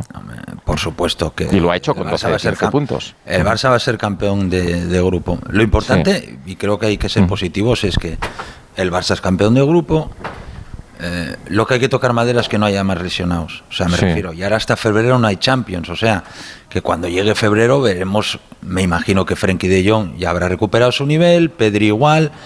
O sea, jugadores que evidentemente ahora eh, pues, pues les faltan minutos para, para coger ese estado de forma. ¿eh? Ganas tiempo, Pitu, yo, ganas tiempo. No, claro, es que yo creo, a ver, sí que es cierto que ahora el Barça no, claro, no te puedes relajar, tienes ahora dos partidos que, que, que, te tienes que reenganchar en la liga, pues son dos partidos importantes, dos partidos que juegas en casa eh, y que creo que el Barça es favorito y que los puede sacar. Pero con respecto a la Champions, pues yo soy optimista, veremos a lo que pasa en febrero, creo que el Barça va a estar mejor, porque estoy convencido que va a estar mejor, y quién sabe, yo, yo soy optimista, yo creo que, hombre, tiene que tener también un poco de suerte en los cruces, ¿no? Eh, pero yo creo que el Barça estando a su nivel, y sobre todo a mí el que más me preocupa es, es Lewandowski, porque creo que el Barça depende mucho a nivel ofensivo de los goles de Lewandowski creo que es uno de los favoritos para mí para, para poder dar la sorpresa este año y por qué no pues meterse lejos en la Champions. Ya tenemos dos favoritos, ¿no? El, Barça Atlético y el, Barça. Pues mira, vamos a cerrar las sensaciones del Barça se las ha contado Cundé Alfredo Martínez. Mm. Jules, felicidades. ¿Qué peso de encima se ha quitado el equipo con esta victoria que ya os mete por fin en Europa en octavos? ¿eh? Ah, muy contento, muy contento por la victoria. Mm, era un partido difícil, lo sabíamos, pero queríamos clasificarnos y, bueno, aparcar un poco la, la, Champions, aunque quedara un partido que por supuesto hay que ganar. Ah, pero bien, bien, creo que el equipo ha demostrado carácter, creo que también al nivel de juego hemos, eh, hemos recuperado algunas acciones y pues mucha alegría después de dos años a jugar la Europa League. Hoy ha sido central. Araujo lateral, ¿tú has jugado donde más cómodo? Bueno, pues con las sensaciones de, de Cundé, mira, a Pepe, bueno, no le han recibido con cariño exactamente. Ni a Pepe ni a Pepe. Eh, pero bueno, que Alfredo, Alfredo Martínez, Víctor Lozano y David Bernabeu. Vosotros con paraguas no, que en Barcelona no llueve. Eh, equipo de Champions, que sigue vivo en Champions. Muy así bien, que nos alegramos tendréis que seguir aguantando. Ahí, ahí, Alfredo. Nos alegramos mucho. Eh, ahí la primera bala se la queda Xavi. Oh, qué pena. Ah, oye, el que le preguntó a la porta ayer por Xavi fuiste tú, ¿eh? Por si tenía dudas o no tenía dudas. Bernabeu, no fue nadie de. Pero porque me había bailado una conga en el acto con Tele3. Y entonces abrazo, abrazo y a Hasta mañana, chicos. Buenas noches. El resto seguid, que vamos a hablar de lo que hay mañana en la Champions. Radio Estadio Noche. Rocío Martínez y Edu Pidal. No te pierdas las condiciones excepcionales de financiación en todos los modelos Opel. ¿Demasiado rápido? Es que son los flash days de Opel, así que mejor date prisa. Condiciones excepcionales de financiación en todos los modelos Opel, solo del 15 al 30 de noviembre. Financiando con Stellantis Finance hasta el 30 de noviembre. Consulta condiciones en opel.es. Pablo ha vuelto a suspender, no sé qué hacer. Prueba con The Memory Studio. A Luis le va genial. The Memory contiene vitamina B5 que contribuye al rendimiento intelectual normal y eso lo nota en exámenes. The Memory Studio, de Pharma OTC. Radio Estadio Noche. Rocío Martínez y Edu Pidal. Yo diría que no. Yo creo que Ancelotti, Carlo Ancelotti también conocido como el Zampafabadas, dicho sea sin, ánimo de reírme demasiado. Yo creo que lleva todo lo que tenía que dar en el Madrid. Pienso que debería venir otro entrenador. Y además, él en Brasil se lo va a pasar de miedo. De miedo se lo va a pasar ahí el tío. Un voto para el no. Venga, un abrazo. Abrazo. 608038447, Ana. Hay más votos para el no, ¿eh? Que renovaría ya Ancelotti. El 47% opina que sí, el 53% opina que no. Ahora hablaréis de este tema, supongo. Y hemos preguntado con todo nuestro respeto y nuestro cariño a Mario Hermoso si la gente cree que ha tirado a puerta cuando ha metido gol. El 27% opina que sí, el 73% opina que no ha tirado. Pues mira, le vamos a hacer la pregunta a nuestros oyentes a Antonio Sanz ya como despedida, ¿te parece? Sí. ¿Renovarías a Ancelotti tú? Yo por supuesto. No, no, lo digo completamente en serio. Por supuesto, creo que es un entrenador absolutamente identificado con, con, el club, que es un portavoz magnífico de la entidad y luego es un gestor de vestuario extraordinario. Creo que no, no creo que haya muchos Ancelottis por ahí sueltos. No los hay. Ni Antonio Sanz tampoco, ¿eh? Ni Antonio Sanz sueltos hay. Hablamos el domingo, Antonio. buenas noches. hay un buen partido en Montjuic Barça Atlético de Madrid. Y mañana juega el Real Madrid. Bueno, juega el Real Madrid, la Real Sociedad, el Sevilla. Pero que dicen que Ancelotti no cuenta con los canteranos, pero si se ha llevado seis hoy, ¿no? Fernando Burgos. Hola, Fernando. Alberto Pereiro. Buenas noches. Seis, seis. Hola, seis, ¿no? canteranos en la lista de 21. Pues son muchísimos, muchísimos. Muchísimos. Jugaron dos el otro día también. Uno debutó. Eh, han debutado ya dos esta temporada, tres partidos de Nico Paz, el otro día en Cádiz Gonzalo García. Y efectivamente, hay seis jugadores del Real Madrid Castilla, actual, 12 canteranos y, y, una saga muy especial, porque ha entrado por primera vez en una convocatoria del primer equipo Teo Zidane el tercer hijo de Zinedine Zidane. Si debuta le queda uno ya solo. sí. Eliaz, Eliaz porque, bueno, a ver, hombre, eh, no sé, eh, ¿cómo se llama? Enzo, se llama. Enzo jugó un partido de Copa contra la Cultural y Deportiva Leonesa y en el único partido que jugó con el primer equipo del Madrid marcó, aquel día creo que fue 6-1. Luca, el portero actual de la Sociedad Deportiva Eibar, jugó dos partidos de, liga. Uno en Villarreal. Eh, vamos a ver, en Villarreal y contra el Alavés, creo que mm. en el Estadio Santiago Bernabéu. Y vamos a ver ahora eh, Teo y Elías tiene 17 añitos, es eh, defensa o central zurdo o lateral zurdo, Em, Teo Zidane es un centrocampista que mide 1,97 Em, que tiene 21 años y medio, no es un niño que lleva toda la vida en las categorías inferiores del Real Madrid, que está jugando todos los partidos con, con Raúl en la primera red, y es el, el dato a ver, el dato sentimental, ¿no? Porque en el mundo del fútbol hay pocos sentimentalismos, pero no conozco una saga igual en el Madrid que la de los Cidanes. ¿eh? Su padre jugó 227 partidos, ya sabéis lo que ganó, no sé si os lo tengo que recordar. Y quizás hoy hay una imagen en el entrenamiento del Madrid que a mí me ha llamado poderosamente la atención. Eh, ¿Sabéis con qué botas está entrenando Jude Bellingham? A ver. Con las que usaba Zidane a finales de los años 90. Ah, esas adidas negras rojas de lengüeta triangular.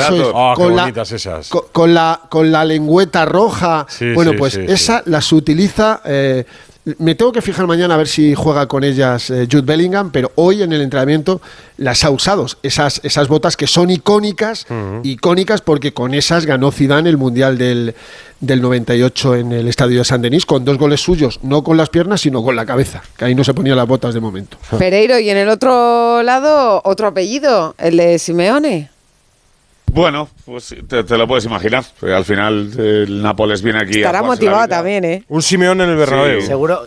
Un Simeón en el Bernabéu. Seguro que Burgos se acuerda y Pereiro también os acordáis de aquella leyenda urbana que luego Simeone nunca confirmó, que una vez que vino con la Lazio a jugar al Bernabéu a finales de los 90, 99 o 2000, que jugó con la camiseta o del Atleti o del Frente Atleti o algo así debajo, de la Lazio. Mm. Nunca se confirmó, pero ahí el, ni sí ni no. Pues yo me lo creo, ¿eh? Sí, perfectamente. Eso lo hicieron en el Madrid también, ¿no? Confirmado no lo tengo, pero yo me lo creo. No sé, En el Madrid un jugador una vez jugó otra camiseta debajo, sí, ¿no? la de Ocil, ¿no? Sergio Ramos.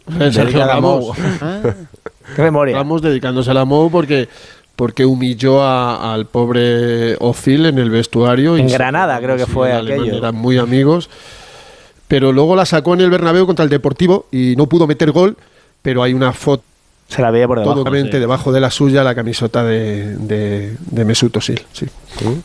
Pues a ver mañana si el Simeone Junior no la lleva, la del Atleti. ¿Qué esperáis mañana del Madrid en un partido con el equipo de Ancelotti ya clasificado? ¿Pruebas? ¿Contención? Pues no, no espero muchas pruebas. Espero que vuelva Álava al centro de la defensa, que Dani Ceballos sustituya al sobrecargado Luka Modric que Brahim juegue de titular lo que no pudo hacer en Cádiz por esos problemas intestinales o estomacales. Eh, por lo que he escuchado hoy a Carvajal, no creo que vaya a rotar en el lateral derecho. En el izquierdo puede jugar perfectamente Fran García. Eh, vamos a ver quién es. Yo, yo daría descanso a Rudiger, fíjate lo que te digo, porque Nacho está a un nivel extraordinario y Rudiger, salvo el partido de sanción, lo ha jugado todo con el Madrid y con su selección esta temporada. Y en medio campo es que no hay más donde rascar. O sea, tienen que jugar Cross y Fede Valverde junto a Ceballos, porque los otros eh, tres centrocampistas son canteranos. Mario Martín, Nico Paz y Teo Zidane. Y luego arriba, pues eso, ¿quién va a jugar? Si José Lu o porque yo creo que Rodrigo sí que va a ser titular y más después del partidazo que se marcó en, en Cádiz. Y, y, porque es Mr. Champions, porque es una competición que al brasileño se le da francamente bien. Espero eso porque es que, a ver, eh, chicos, no hay más. Es que hay 15 jugadores del primer equipo, no hay más. Es que, por eso tiene que tirar de, de tantos canteranos eh, Carlo Ancelotti. Hoy ha vuelto a sonar el nombre de Ancelotti. Eh... Mira, la, Carvajal a lo mejor puede responder a nuestra encuesta. Dani Carvajal, si, renovaría Ancelotti. Sobre si renovaría Ancelotti, ¿no? Vamos a ver. Yo le firmaría, claro, yo le renovaría mañana mismo, ¿no? Ya te he dicho que, creo que pocos entrenadores pueden hacerlo mejor que, que Carlo y, él, él, mismo sabe, ¿no? Que al final, si en este club no se gana nada, pues normalmente la, la cabeza del míster es la que rueda, también la de varios jugadores, pero eso es así, en este vestuario y en, en los grandes de, de Europa. Normal. ¿Y, y qué ha dicho? Yo no esperaba otra cosa. ¿Y qué ha dicho? Porque Ancelotti ha respondido también, ¿no? Sí, ya, pues ya dijo todo. ¿Qué va a decir? Mira, escucha, ¿qué va a decir? No ha dicho nada, pero lo escuchamos, mira. ¿No puede repetir? Que si usted tiene la sensación de que en los próximos días, semanas, el Real Madrid le puede ofrecer la renovación. Uh, yo vuelvo al principio de la temporada, que no hablo de mi futuro. No puedes asegurar que vas a seguir la próxima temporada. Te doy la oportunidad de hacer una otra pregunta, distinta. Acaba de decir aquí Dani Carvajal que le renovaría a usted y que es el mejor técnico que puede tener el Real Madrid. Tiene razón. Tienes razón. Y se ha empezado a reír. Y se ha empezado a, reír Ancelotti. ¿eh? No ha dicho nada, pero lo ha dicho todo, ¿no? ¿Eh, Fernando? No ha dicho nada. A ver, el vestuario, el vestuario votaría en nuestra encuesta que sí, entonces.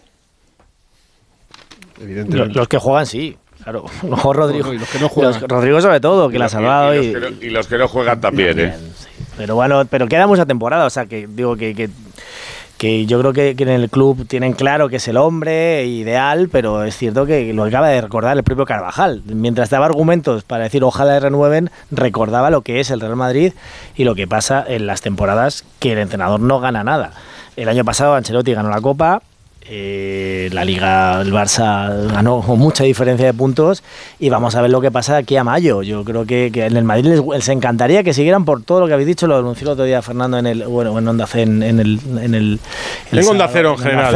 Eh, que, iba a seguir, que le iban a ofrecer una, una renovación a Ancelotti, pero mm, es que estamos a 29 de noviembre, entonces todos los que, conocemos el Madrid sabemos que de aquí a mayo puede pachar muchísimo y habéis sacado el nombre de Zidane y se puede hablar de Solari y se puede hablar de tantos otros dependiendo de cómo vayan las cosas. Como entrenador Abelardo, ¿tú qué le recomendarías a Ancelotti a 29 de noviembre? ¿Renovar con el Madrid? yo, madre mía, yo, yo recomendarle a Ancelotti, me tiene que recomendar a mí. Bueno, hombre, si Muchas cosas. Yo a mí me, yo a mí me encanta. Y a mí eh, me encanta en todos los sentidos. Eh, me parece una persona súper educada, eh, una persona que, como acabáis de decir, eh, a lo mejor no dice mucho, pero lo dice todo en las ruedas de prensa. Y después, a nivel profesional, me parece un grandísimo entrenador. A nivel táctico, me parece un grandísimo entrenador. Eh, se ve que, que, lleva muy bien el vestuario.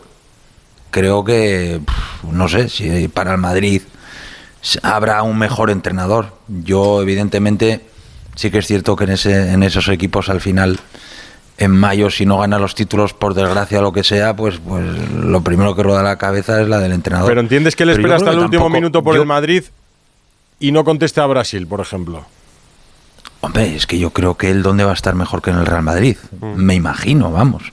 Es que, a ver, comparar a Real Madrid con todos mis respetos a Brasil, es que, a ver, otra cosa es lo que quiere hacer él, ¿no? Una cosa es llevar una selección y una cosa y otra cosa es llevar un club. Un club es un trabajo día a día, la selección también, pero evidentemente solo tienes esos partidos de fase de clasificación o lo que es ya luego un mundial o la Copa América si se fuese a Brasil, ¿no? Pero yo creo que para mí no hay un mejor entrenador en estos momentos para el Real Madrid que, que Carlo Ancelotti. Yo creo que, que vamos, eh, pero es la mentalidad que suele pasar aquí en España, ¿no? En Inglaterra, pues por ejemplo, me acuerdo de Asenberger que estuvo años sin ganar títulos y seguía renovando en el Arsenal y, mm. no pasaba ¿eh? absolutamente nada. Si es que bueno, hace tiempo de eso, pero pero pero pero bueno, pero pero se hacía, eh, Edu. Mm.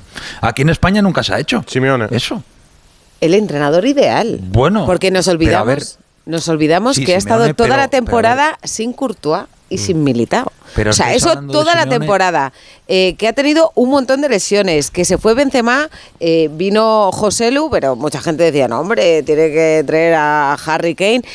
Y no ha dicho nada. Es que nunca se queja de nada, además. Y dice, yo con lo que tengo y contento además, ¿no? y contento con lo que tiene. A, Harry Kane lo pidió él, ¿eh? Pero que Ya, pero no se lo han traído y yo no le he oído protestar ni poner excusas, quiero decir, ¿no? Que es algo que se suele hacer mucho. Pero... Su, primera etapa, en la segunda temporada, rozó una final de la Champions porque se quedó a un gol contra la Juve.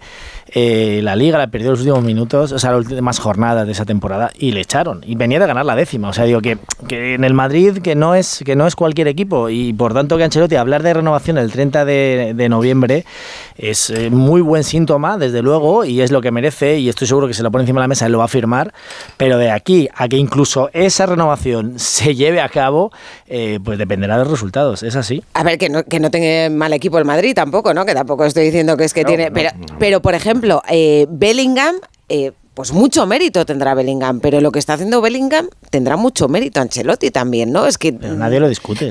esa capacidad goleadora que, que, tiene no la tenía antes a este nivel.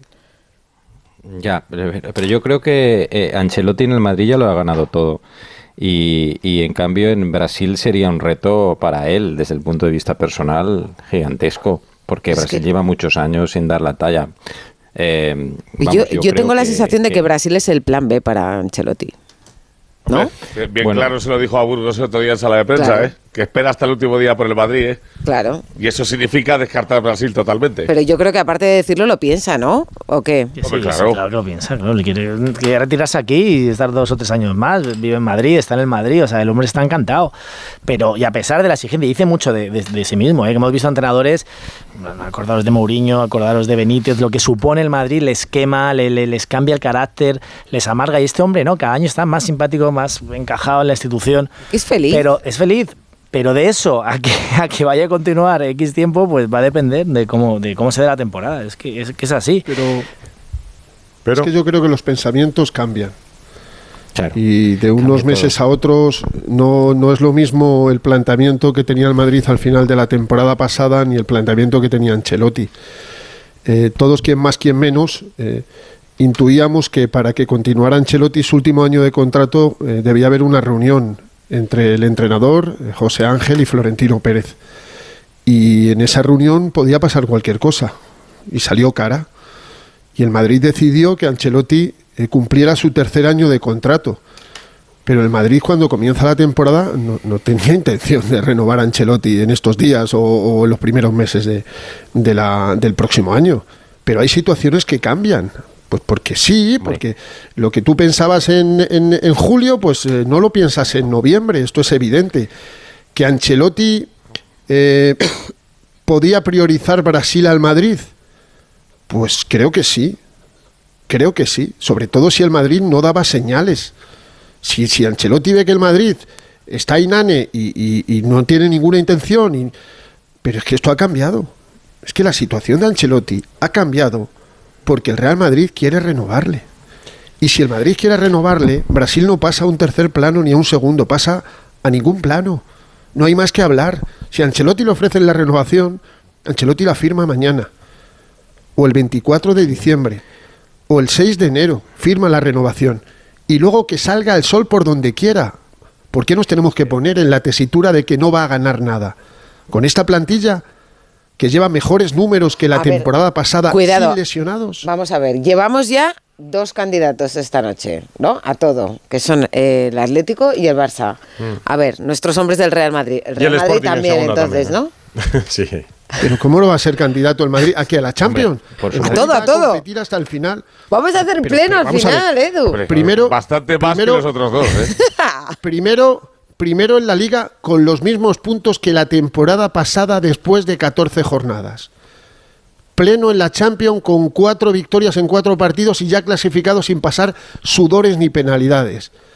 Pero los títulos sabemos que se juegan cuando se tienen que jugar, a partir de febrero. A partir de febrero se juegan los títulos, se juega la primera eliminatoria de octavos, se juegan pues eh, otro clásico en marzo y, el, derby en febrero pero que el Madrid está en una situación espectacular, en una tesitura complicadísima, sin ocho futbolistas, de los cuales son cinco titularísimos, la mitad del equipo, pues el Madrid ha dicho, oye, que a lo mejor este tío, para este equipo de futuro, es el que nos viene bien.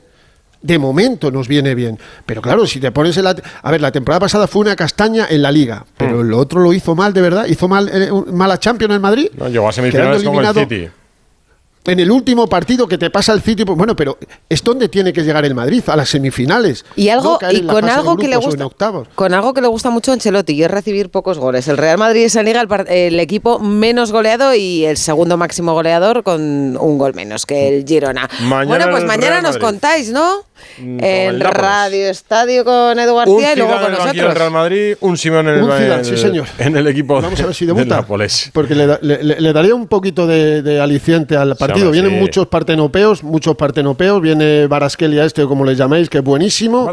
Pero el Bernabéu se va a volver a llenar, más de 70.000 espectadores y yo creo que lo vamos a pasar bien, sí, lo vamos a pasar bien. Y lo contaremos en Radio Estadio y lo resumiremos y contextualizaremos y analizaremos en Radio Estadio Noche. Abrazo Pereiro eh, Burgos. Chao. Otro. chao. Adiós. Y mañana el que se la juega de verdad, el que se la juega es el Sevilla.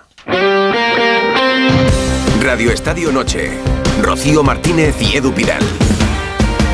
¿Qué música escucha la cantante de moda? Pues de todo. Rap, pop, música clásica, trap, flamenco, rumba, fados, tangos, reggaetón. En nuestra gama Citroën Sub también sabemos de versatilidad. Aprovecha este mes los días Sub y elige el tuyo con hasta 8.000 euros de ventaja adicional. Entrega inmediata en unidades limitadas. Citroën. Condiciones en citroen.es. Oye, ¿puedo bajar la ventanilla y...? No, Clara. Si no tardo nada. Bueno, va.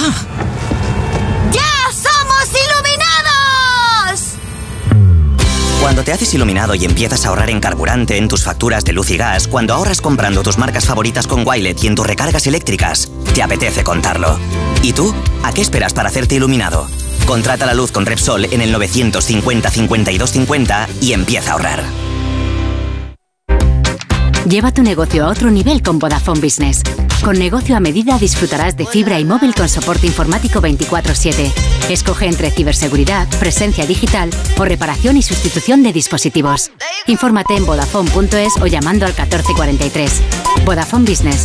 Together we can el manantial de los sueños, el origen de la Navidad, la experiencia navideña inmersiva que te llenará de ilusión, fantasía y toda la magia de la Navidad. Te esperamos en el Real Jardín Botánico Alfonso XIII. Reserva tus entradas en elorigendelanavidad.com. ¿Te pitan los oídos de noche? Ahora tienes Sonofin Noche. Sonofin Noche con Jingo Biloba para una buena audición y melatonina para conciliar el sueño. Sonofin Noche, de Pharma OTC. El próximo sábado 2 de diciembre llega la final del Circuito Nacional de Golf Onda Cero en su vigésima edición. El torneo amateur más importante del país aterriza en Valle del Este Golf Resort en Vera, Almería. La final con los ganadores de cada uno de los torneos disputados en nuestras emisoras durante este 2023. Circuito Nacional de Golf Onda Cero, con el patrocinio de Ayuntamiento de Vera, Vera Destino Infinito, Diputación de Almería, Vera Import, Estrella Galicia y Piel de Toro. Radio Estadio Noche. Rocío Martínez y Edu Vidal. A ver, que nos hacíamos un lío con las cuentas. Carlos Hidalgo, Sevilla. la cuenta, saca la calculadora, ¿Qué por tal? favor. Buenas noches. mañana el Sevilla recibe al PSV. ¿Qué tiene que hacer el Sevilla para estar en octavos de la Champions? Eh, el Sevilla tiene que ganar, pero tampoco le asegura eso mucho. Vale, tiene que ganar mañana, eso seguro. Sí, sí. Eh, la cuestión es que el Sevilla es colista con dos puntos, el PSV Eindhoven tiene cinco. Hmm. Quedan dos jornadas, eh, puede pasar de todo. O sea, puede. Imaginemos que el Sevilla gana los dos partidos. Pues ahí, lógicamente, tendría que esperar la derrota de, de Lens y en este caso eh, ya, ya una derrota del PSV porque se la infligiría al Sevilla mañana. ¿no? Eh, y si, gana los dos partidos está clasificado, ¿no? Claro, porque uno de ellos, eh, en este caso, bueno, los dos son con los dos equipos. El PSV y el otro, es el Lens. claro. el, líder es el, el Arsenal. No he ido a pillar, ¿eh, Carlos? Pensé, digo, tienes la cuenta. El, mal menor sería quedar tercero, por lo menos jugar la Europa League, pero es que, claro, viendo al Sevilla tal y como está, eh, con este juego, con esta imagen, eh, pues eh, resulta complicado que pueda ganar un partido. mañana, ganaría el, mañana. ganaría el Sevilla, empataría cinco puntos con el PSV. Imaginemos que el Lens pierde su partido con el Arsenal, seguiría con cinco. Si el Sevilla gana el Lens en la última jornada, se clasificaría como segundo y estaría efectivamente en octavo de final de la, de la Champions. Ah, hay, y ya el resto de resultados sería para ser tercero, que es el mal menor. Eso es. ¿Hay ambiente de crispación en Sevilla? Porque he escuchado a Sergio Ramos en la rueda de prensa, ha cargado contra la decisión del árbitro del otro día. Sí, bueno, hay, hay un ambiente crispado, eh, eh, empezando por los aficionados que están muy enfadados por eh, llevar todo el año pasado sufriendo y ahora este también, eh, por ver cómo está el club, por ver eh, las, eh, digamos, indecisiones que hay constantemente en la entidad, por ver que está en el aire incluso saber quién va a mandar dentro de unos días, después de la Junta de Accionistas del día 4 de diciembre, pues por todo eso, ¿no? La gente, la gente está enfadada y, bueno, y el otro día vimos también a los jugadores bastante desquiciados, ¿no? Eh, en ese partido de, de, Anoeta, lo de Navas, la primera expulsión en toda su carrera de Jesús Navas por hacer ese gesto de tener mucha cara, eh, y la expulsión de Ramos. Si os parece, eh, podemos escuchar a Ramos que él ha dicho que cree que es amarilla lo de su entrada a Bryce Méndez, al que Mm. llama Brahim, por cierto, Brahim no, es, es Bryce. Brahim es el Eh, otro. Exactamente.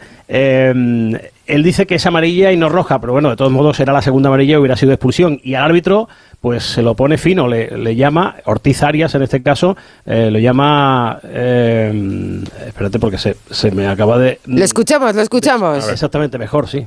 En el caso del otro día, pues el árbitro es una persona distante, habla con, con una prepotencia fuera de lugar siendo un árbitro y eso obviamente a nosotros no nos gusta. Al final te encuentras opiniones, palabras que están fuera de lugar, que porque tengas un- una posición de poder hacer lo que quieras, yo creo que debemos de mantener siempre el máximo respeto tanto a los árbitros como a los árbitros a los jugadores.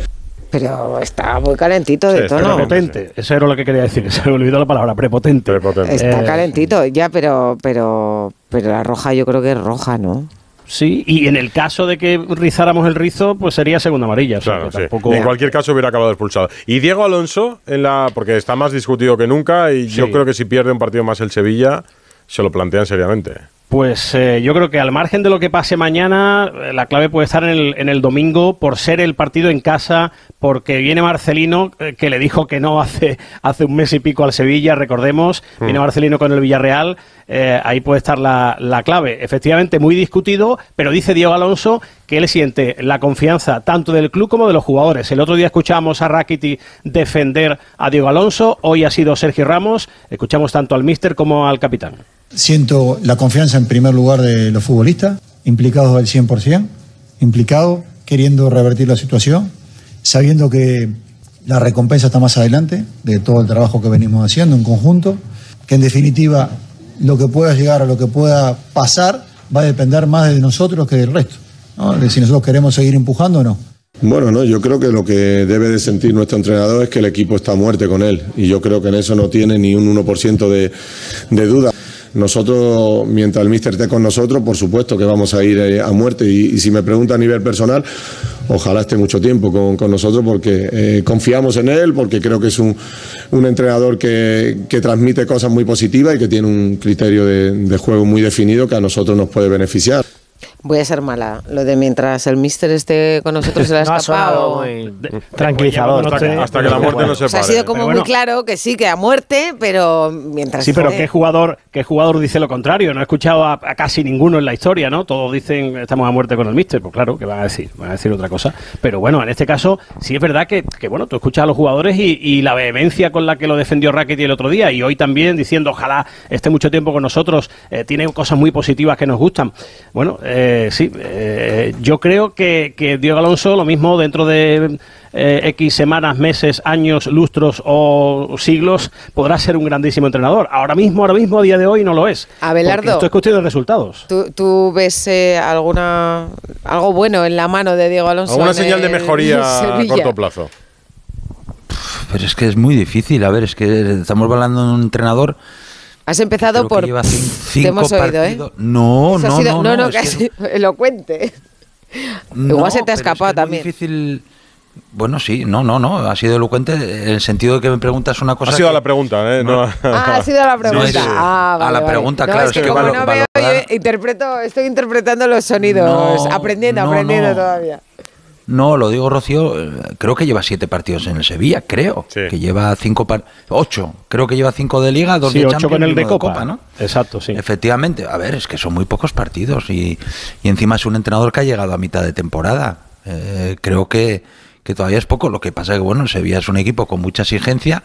Yo, por ejemplo, creo que eh, Mendilíbar me sorprendió su marcha, lo digo de verdad, pues después de que el año pasado había cogido al Sevilla en una situación pues muy complicada, eh, lo hace ganar la Europa League y después pues bueno, sí que es cierto que los resultados no están siendo muy buenos, pero se ve que a lo mejor ahora pues pues tampoco está en la mano de los entrenadores la culpa, ¿no? Yo creo que, que el Sevilla es un equipo que va a racionar, pero para mí no sé, es que llevas siete, ocho partidos, es lo que te digo, me parece muy poco tiempo para, para valorar a un entrenador y decidir sobre su continuidad. Yo creo que, en fin, el ambiente, más allá de lo que digan los jugadores, es de desconfianza con, con Diego Alonso. Yo creo que porque la afición del Sevilla le mira el historial y ve que, bueno, que parece un, un parche que la directiva se ha sacado un poco en una situación de emergencia y los jugadores qué van a decir. Eh, los jugadores me da la sensación que algunos incluso se puede equivocar de nombre del entrenador por los cambios que tiene últimamente Sevilla, ¿no? Eh, entonces, pues sí, pues le dan su apoyo, pero Sergio Ramos, bueno, pues no sé. Esto, esto cuando te pasa, cuando te pasa con algún ex, eh, drama, ¿eh? Pues, drama. Pues Sergio Ramos es que su discurso, en fin, muy convincente no ha sonado. Estamos con él mientras que dure, dure. Pero también es cierto que el Sevilla nos está demostrando los últimos años que es igual que sentenciarle eh, a finales de noviembre pues es un poco prematuro y atrevido, porque ahora tiene la oportunidad incluso de medirse en octavos, eh, con, la situación tan, tan fea que tiene y podría estar en octavos, por no hablar de, su querida Europa League. Por tanto, bueno, yo creo que estamos todavía en, en, la primavera de la temporada y vamos a ver cómo, cómo acaba todo, ¿no? Mañana a Queremos el pleno, ¿eh, Carlos menos cuarto, ¿eh? Ojo la gente. Pues sí, siete menos cuarto. Por cierto, ha estado... Pepe Castro ha estado en el entrenamiento, pero no ha habido abrazo, ¿eh? como el de la porta con Xavi. No, no. Ha estado ahí. Eh, Pepe Castro. Está para dar abrazos Pepe Castro. Pues Bastante tiene con los le han, dado, le, han dado, le han dado un abrazo a él, de estos de palmaditas en el hombro, que suenan un poco casi como, bueno, ánimo, ánimo. Sí, aquí, aquí en Andalucía se llevan mucho los, abrazos estos de, de, hacer mucho ruido pegando la espalda. Pero, pero mm. bueno, eh, eh, hoy también ha estado Del Nido Carrasco, bueno, ha estado Víctor Horta. Eh, un poco, yo creo que eso se suele hacer eso para, para que se escenifique un poco de cara a la galería el, el, apoyo al entrenador, que no me, que no dudo de que, de que exista efectivamente, pero claro, lleva habiendo incertidumbre, ya va habiendo dudas, ¿no? recordemos que es una apuesta personalísima de Víctor Horta y evidentemente para una destitución haría falta que, el Sevilla fuera realmente mal, pero es que Está realmente son, mal. son cero victorias. Yo no cuento la de Copa porque era un, equipo de la sexta categoría, un equipo regional. Son eh, cero victorias en, en siete partidos. Por cierto, el PSV lleva en su liga, vale que es la liga holandesa, pero lleva 13 victorias en 13 jornadas. Mañana a las 7 menos cuarto juega el Manchester United frente al Galatasaray y el Sevilla en ese partido decisivo para los de Diego Alonso y para Diego Alonso frente al PSV en el Sánchez Pizjuán. Abrazo Carlos Hidalgo. Un abrazo, buenas noches. muchas gracias Cayetano, eh, Jaime Rodríguez, Abelardo.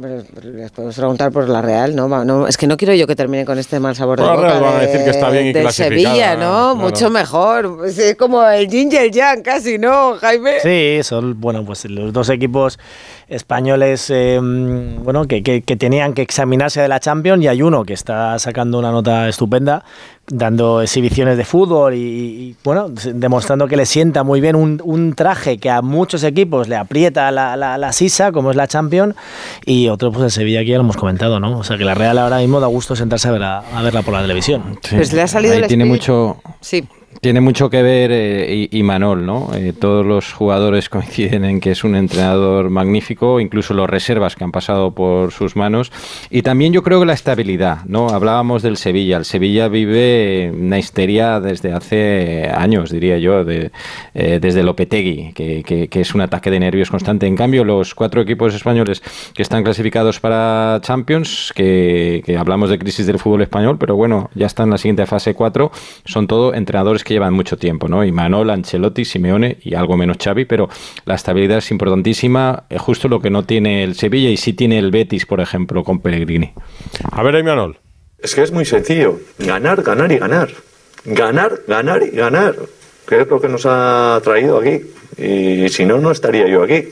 Entonces, eh, lo tenemos muy claro y juegue el que juegue, eh, esté enfrente, el equipo que esté enfrente, ganar, ganar y ganar. y le ha salido lo de Luis Aragones. Pues nada, muchas gracias. Abrazo a todos, compañeros.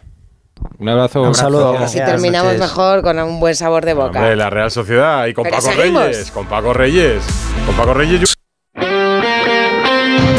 Radio Estadio Noche. Rocío Martínez y Edu Pidal. Miguel Venegas, muy buenas. Hola, ¿qué tal? Muy buenas. hoy en Radio Estadio de la jornada de Champions de lo que nos llamaba la atención, a ver, principalmente lo del PSG. Lo contabais en directo con Edu García. Perdía y se la jugaba en Europa por su futuro frente al Newcastle. Perdía 0-1 y le pitan un penalti que es escandaloso para mí. Y lo arreglan. Para mí es una vergüenza porque ya no solo es que el penalti sea escandaloso, es que el penalti lo ha pitado el VAR. El árbitro no, lo, no ha visto mano en ningún momento. El VAR ha llamado al árbitro por una mano que no era mano y el árbitro la ha visto en el bar y presionado por todo el mundo, supongo que por el, compañero del bar y por los jugadores del Paris Saint Germain y ha pitado penalti, incomprensiblemente. y eso ha cambiado el, partido. Luis Enrique sobre el penalti. Luis Enrique. Mi trabajo es entrenar a mi equipo, no entender a los otros entrenadores. Yo respeto al máximo a mis compañeros de profesión, pero pregúntame sobre cualquier cosa de mi equipo y yo te contesto. De los demás, bastante tengo yo con lo mío. Ah, ahí está. No sé si exactamente habla del penalti. No, habla de, las declaraciones del entrenador del Newcastle que ha sobre por ese penalti. Sobre, sobre, la decisión del penalti, sí. Pero el PSG lo arregla con este empate porque ya depende de sí mismo la última jornada, ¿no, Miguel? Sí, tiene que viajar a Dortmund. No es que sea fácil y, más llevando un pequeño bajón que lleva. Eh, el Dortmund ya está clasificado, pero no como primero y, tiene que ir allí a, ganar porque entendemos que el Newcastle en casa hará sus deberes y le ganará al Milan, que bueno, también está por ver. Este es el grupo de la muerte, ¿no? Y cualquier cosa puede pasar. Yo no daría al París por clasificado, pero es verdad que lo tiene lo tiene bien. Mm, antes de este penalti y este gol, el París dependía de que el Newcastle no le ganara al Milan, que eso sí que era estar fastidiado. Eh, eh, ¿Es una debacle en Italia quedarse fuera de los octavos para el Milan? Eh, debacle yo creo que no lo es, porque es el grupo de la muerte, Paris Saint Germain, Newcastle, Dortmund, era complicado. Eh, pero el Milan está en crisis, ¿eh? Y el Milan está ahora mismo eh, viendo qué, decisiones toman y la decisión puede ser llevarse por delante a Pioli, que es el, equipo, el entrenador que les hizo campeones. Así que vamos a ver, lo, digo porque tampoco en, Italia están compitiendo con Juve e Inter, están en un momento bastante bajo, pero es verdad que con este grupo, bueno, entraba dentro de lo esperable más o menos que pudiera pasar. Lo demás ha sido más o menos lo normal. En el partido del City, eso sí, ha habido una remontada, perdía, ganaba el Leipzig 0-2 y remontan los de Guardiola. Y, fíjate que, bueno, en la primera parte, Openda, el delantero del Leipzig, se ha salido. O sea, ha sido una cosa Ha marcado los dos goles, ¿no? Ha marcado los dos goles, sí. Y, y, en ese momento al descanso iban 0-2 y el Leipzig con un gol más le quitaba la primera plaza al City. Eh, incluido el golaveraje. Eh, ahí le, quita, le hubiera quitado el, el, golaveraje, se ponía primero y en la última jornada jugaban contra Young Boys y Estrella Roja. Así que imaginaos lo que hubiera podido ser el Manchester City quedando segundo de su grupo para el, para el sorteo. Bueno, al final el City ha remontado, ha ganado el partido y bueno, todo queda como, como esperábamos. Pues mañana sí que se la juegan los españoles. Estaremos pendientes de ese Arsenal Lens que puede ser decisivo en el grupo del Sevilla, dependiendo de lo que hagan los de Diego Alonso. Mañana hablamos, Venegas. Abrazo. Abrazo, chao. Hasta luego. Buenas noches. Hola, Carlos. Que falta una jornada, faltan los partidos de mañana y en Champions ya tenemos 10 equipos clasificados para los octavos de final. De los 16 que se tienen que clasificar ya hay 10. Y la mayor exposición de equipos la tiene España con 4, ¿eh? Real Madrid, Real Sociedad, Barça y Atlético de Madrid. Con dos están Alemania e Italia. Alemania tiene al Bayern de Múnich y al Borussia Dortmund.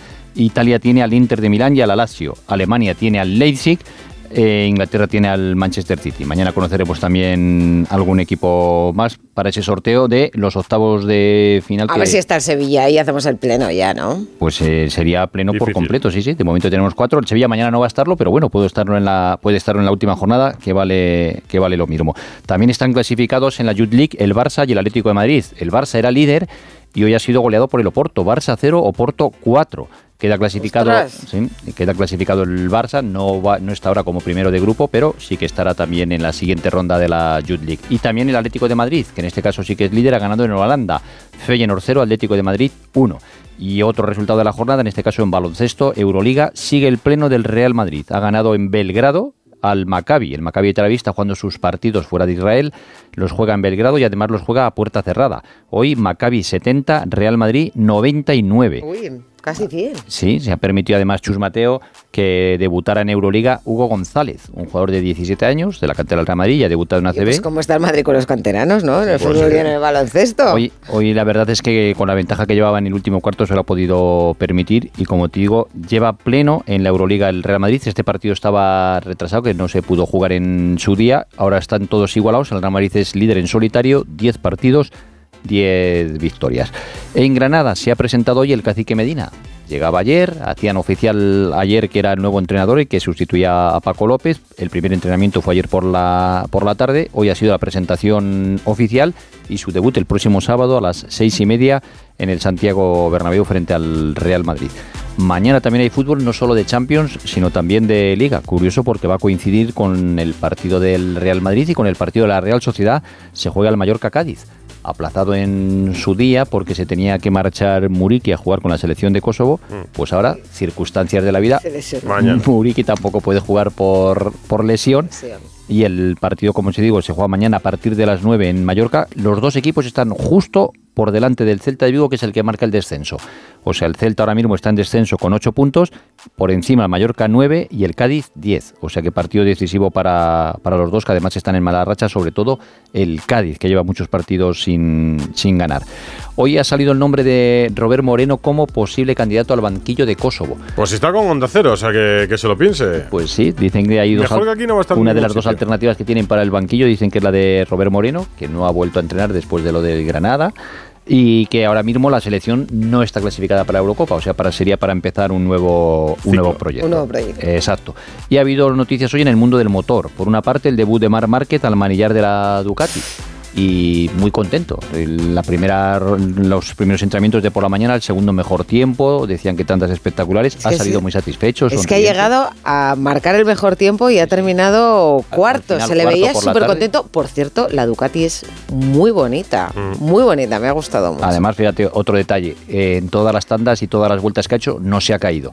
Digo detalle porque Sí. este año se ha caído hasta 29 veces con la Honda, que era una Yo de de las cosas verdad, que se la del otro día, que no le pasara nada, Ya. porque salió ahí Una pero caída. volando. Oye, pues quién sabe, igual Ducati nos regala la vuelta de El próximo año será más, mejor Mar Márquez. será más apasionante el próximo año el Mundial de MotoGP porque también estará Pedro Acosta, que ya ha debutado, ya ha estrenado su KTM, ha hecho el 18 mejor tiempo, pero dicen que también ha estado bien. Así que en febrero vuelven las motos, también volverán la Fórmula 1. Ya ha hecho el último test, los pilotos de pruebas en Abu Dhabi han hecho el último test ya. Hoy la canción es de Carmen. ¿De Carmen? Mira, mira. Carmen es quien ha elegido la canción. Carmen Ah, bueno, sí, sí, la- claro. Lo canta Carmen. Carmen, nuestra compañera No, no, de, de redes sociales. Canta Melendi. Con la luna llena. Con la Pues- luna llena nos vamos. ¿Hay luna llena hoy? Pues casi, casi. Sí. Casi, casi. Si Pero no es hoy llena, no fue ayer o mañana. lobo la gente, ¿no? ¿Cómo es esto? Pues la Champions puede convertir a varios equipos en lobos o en corderos. Lo veremos mañana. Sí estamos súper contentos. Hasta mañana, gracias. Ahora no son horas. Volvemos a las once y media. Adiós. Porque te quiero como el mar, quiero un pez que nada adentro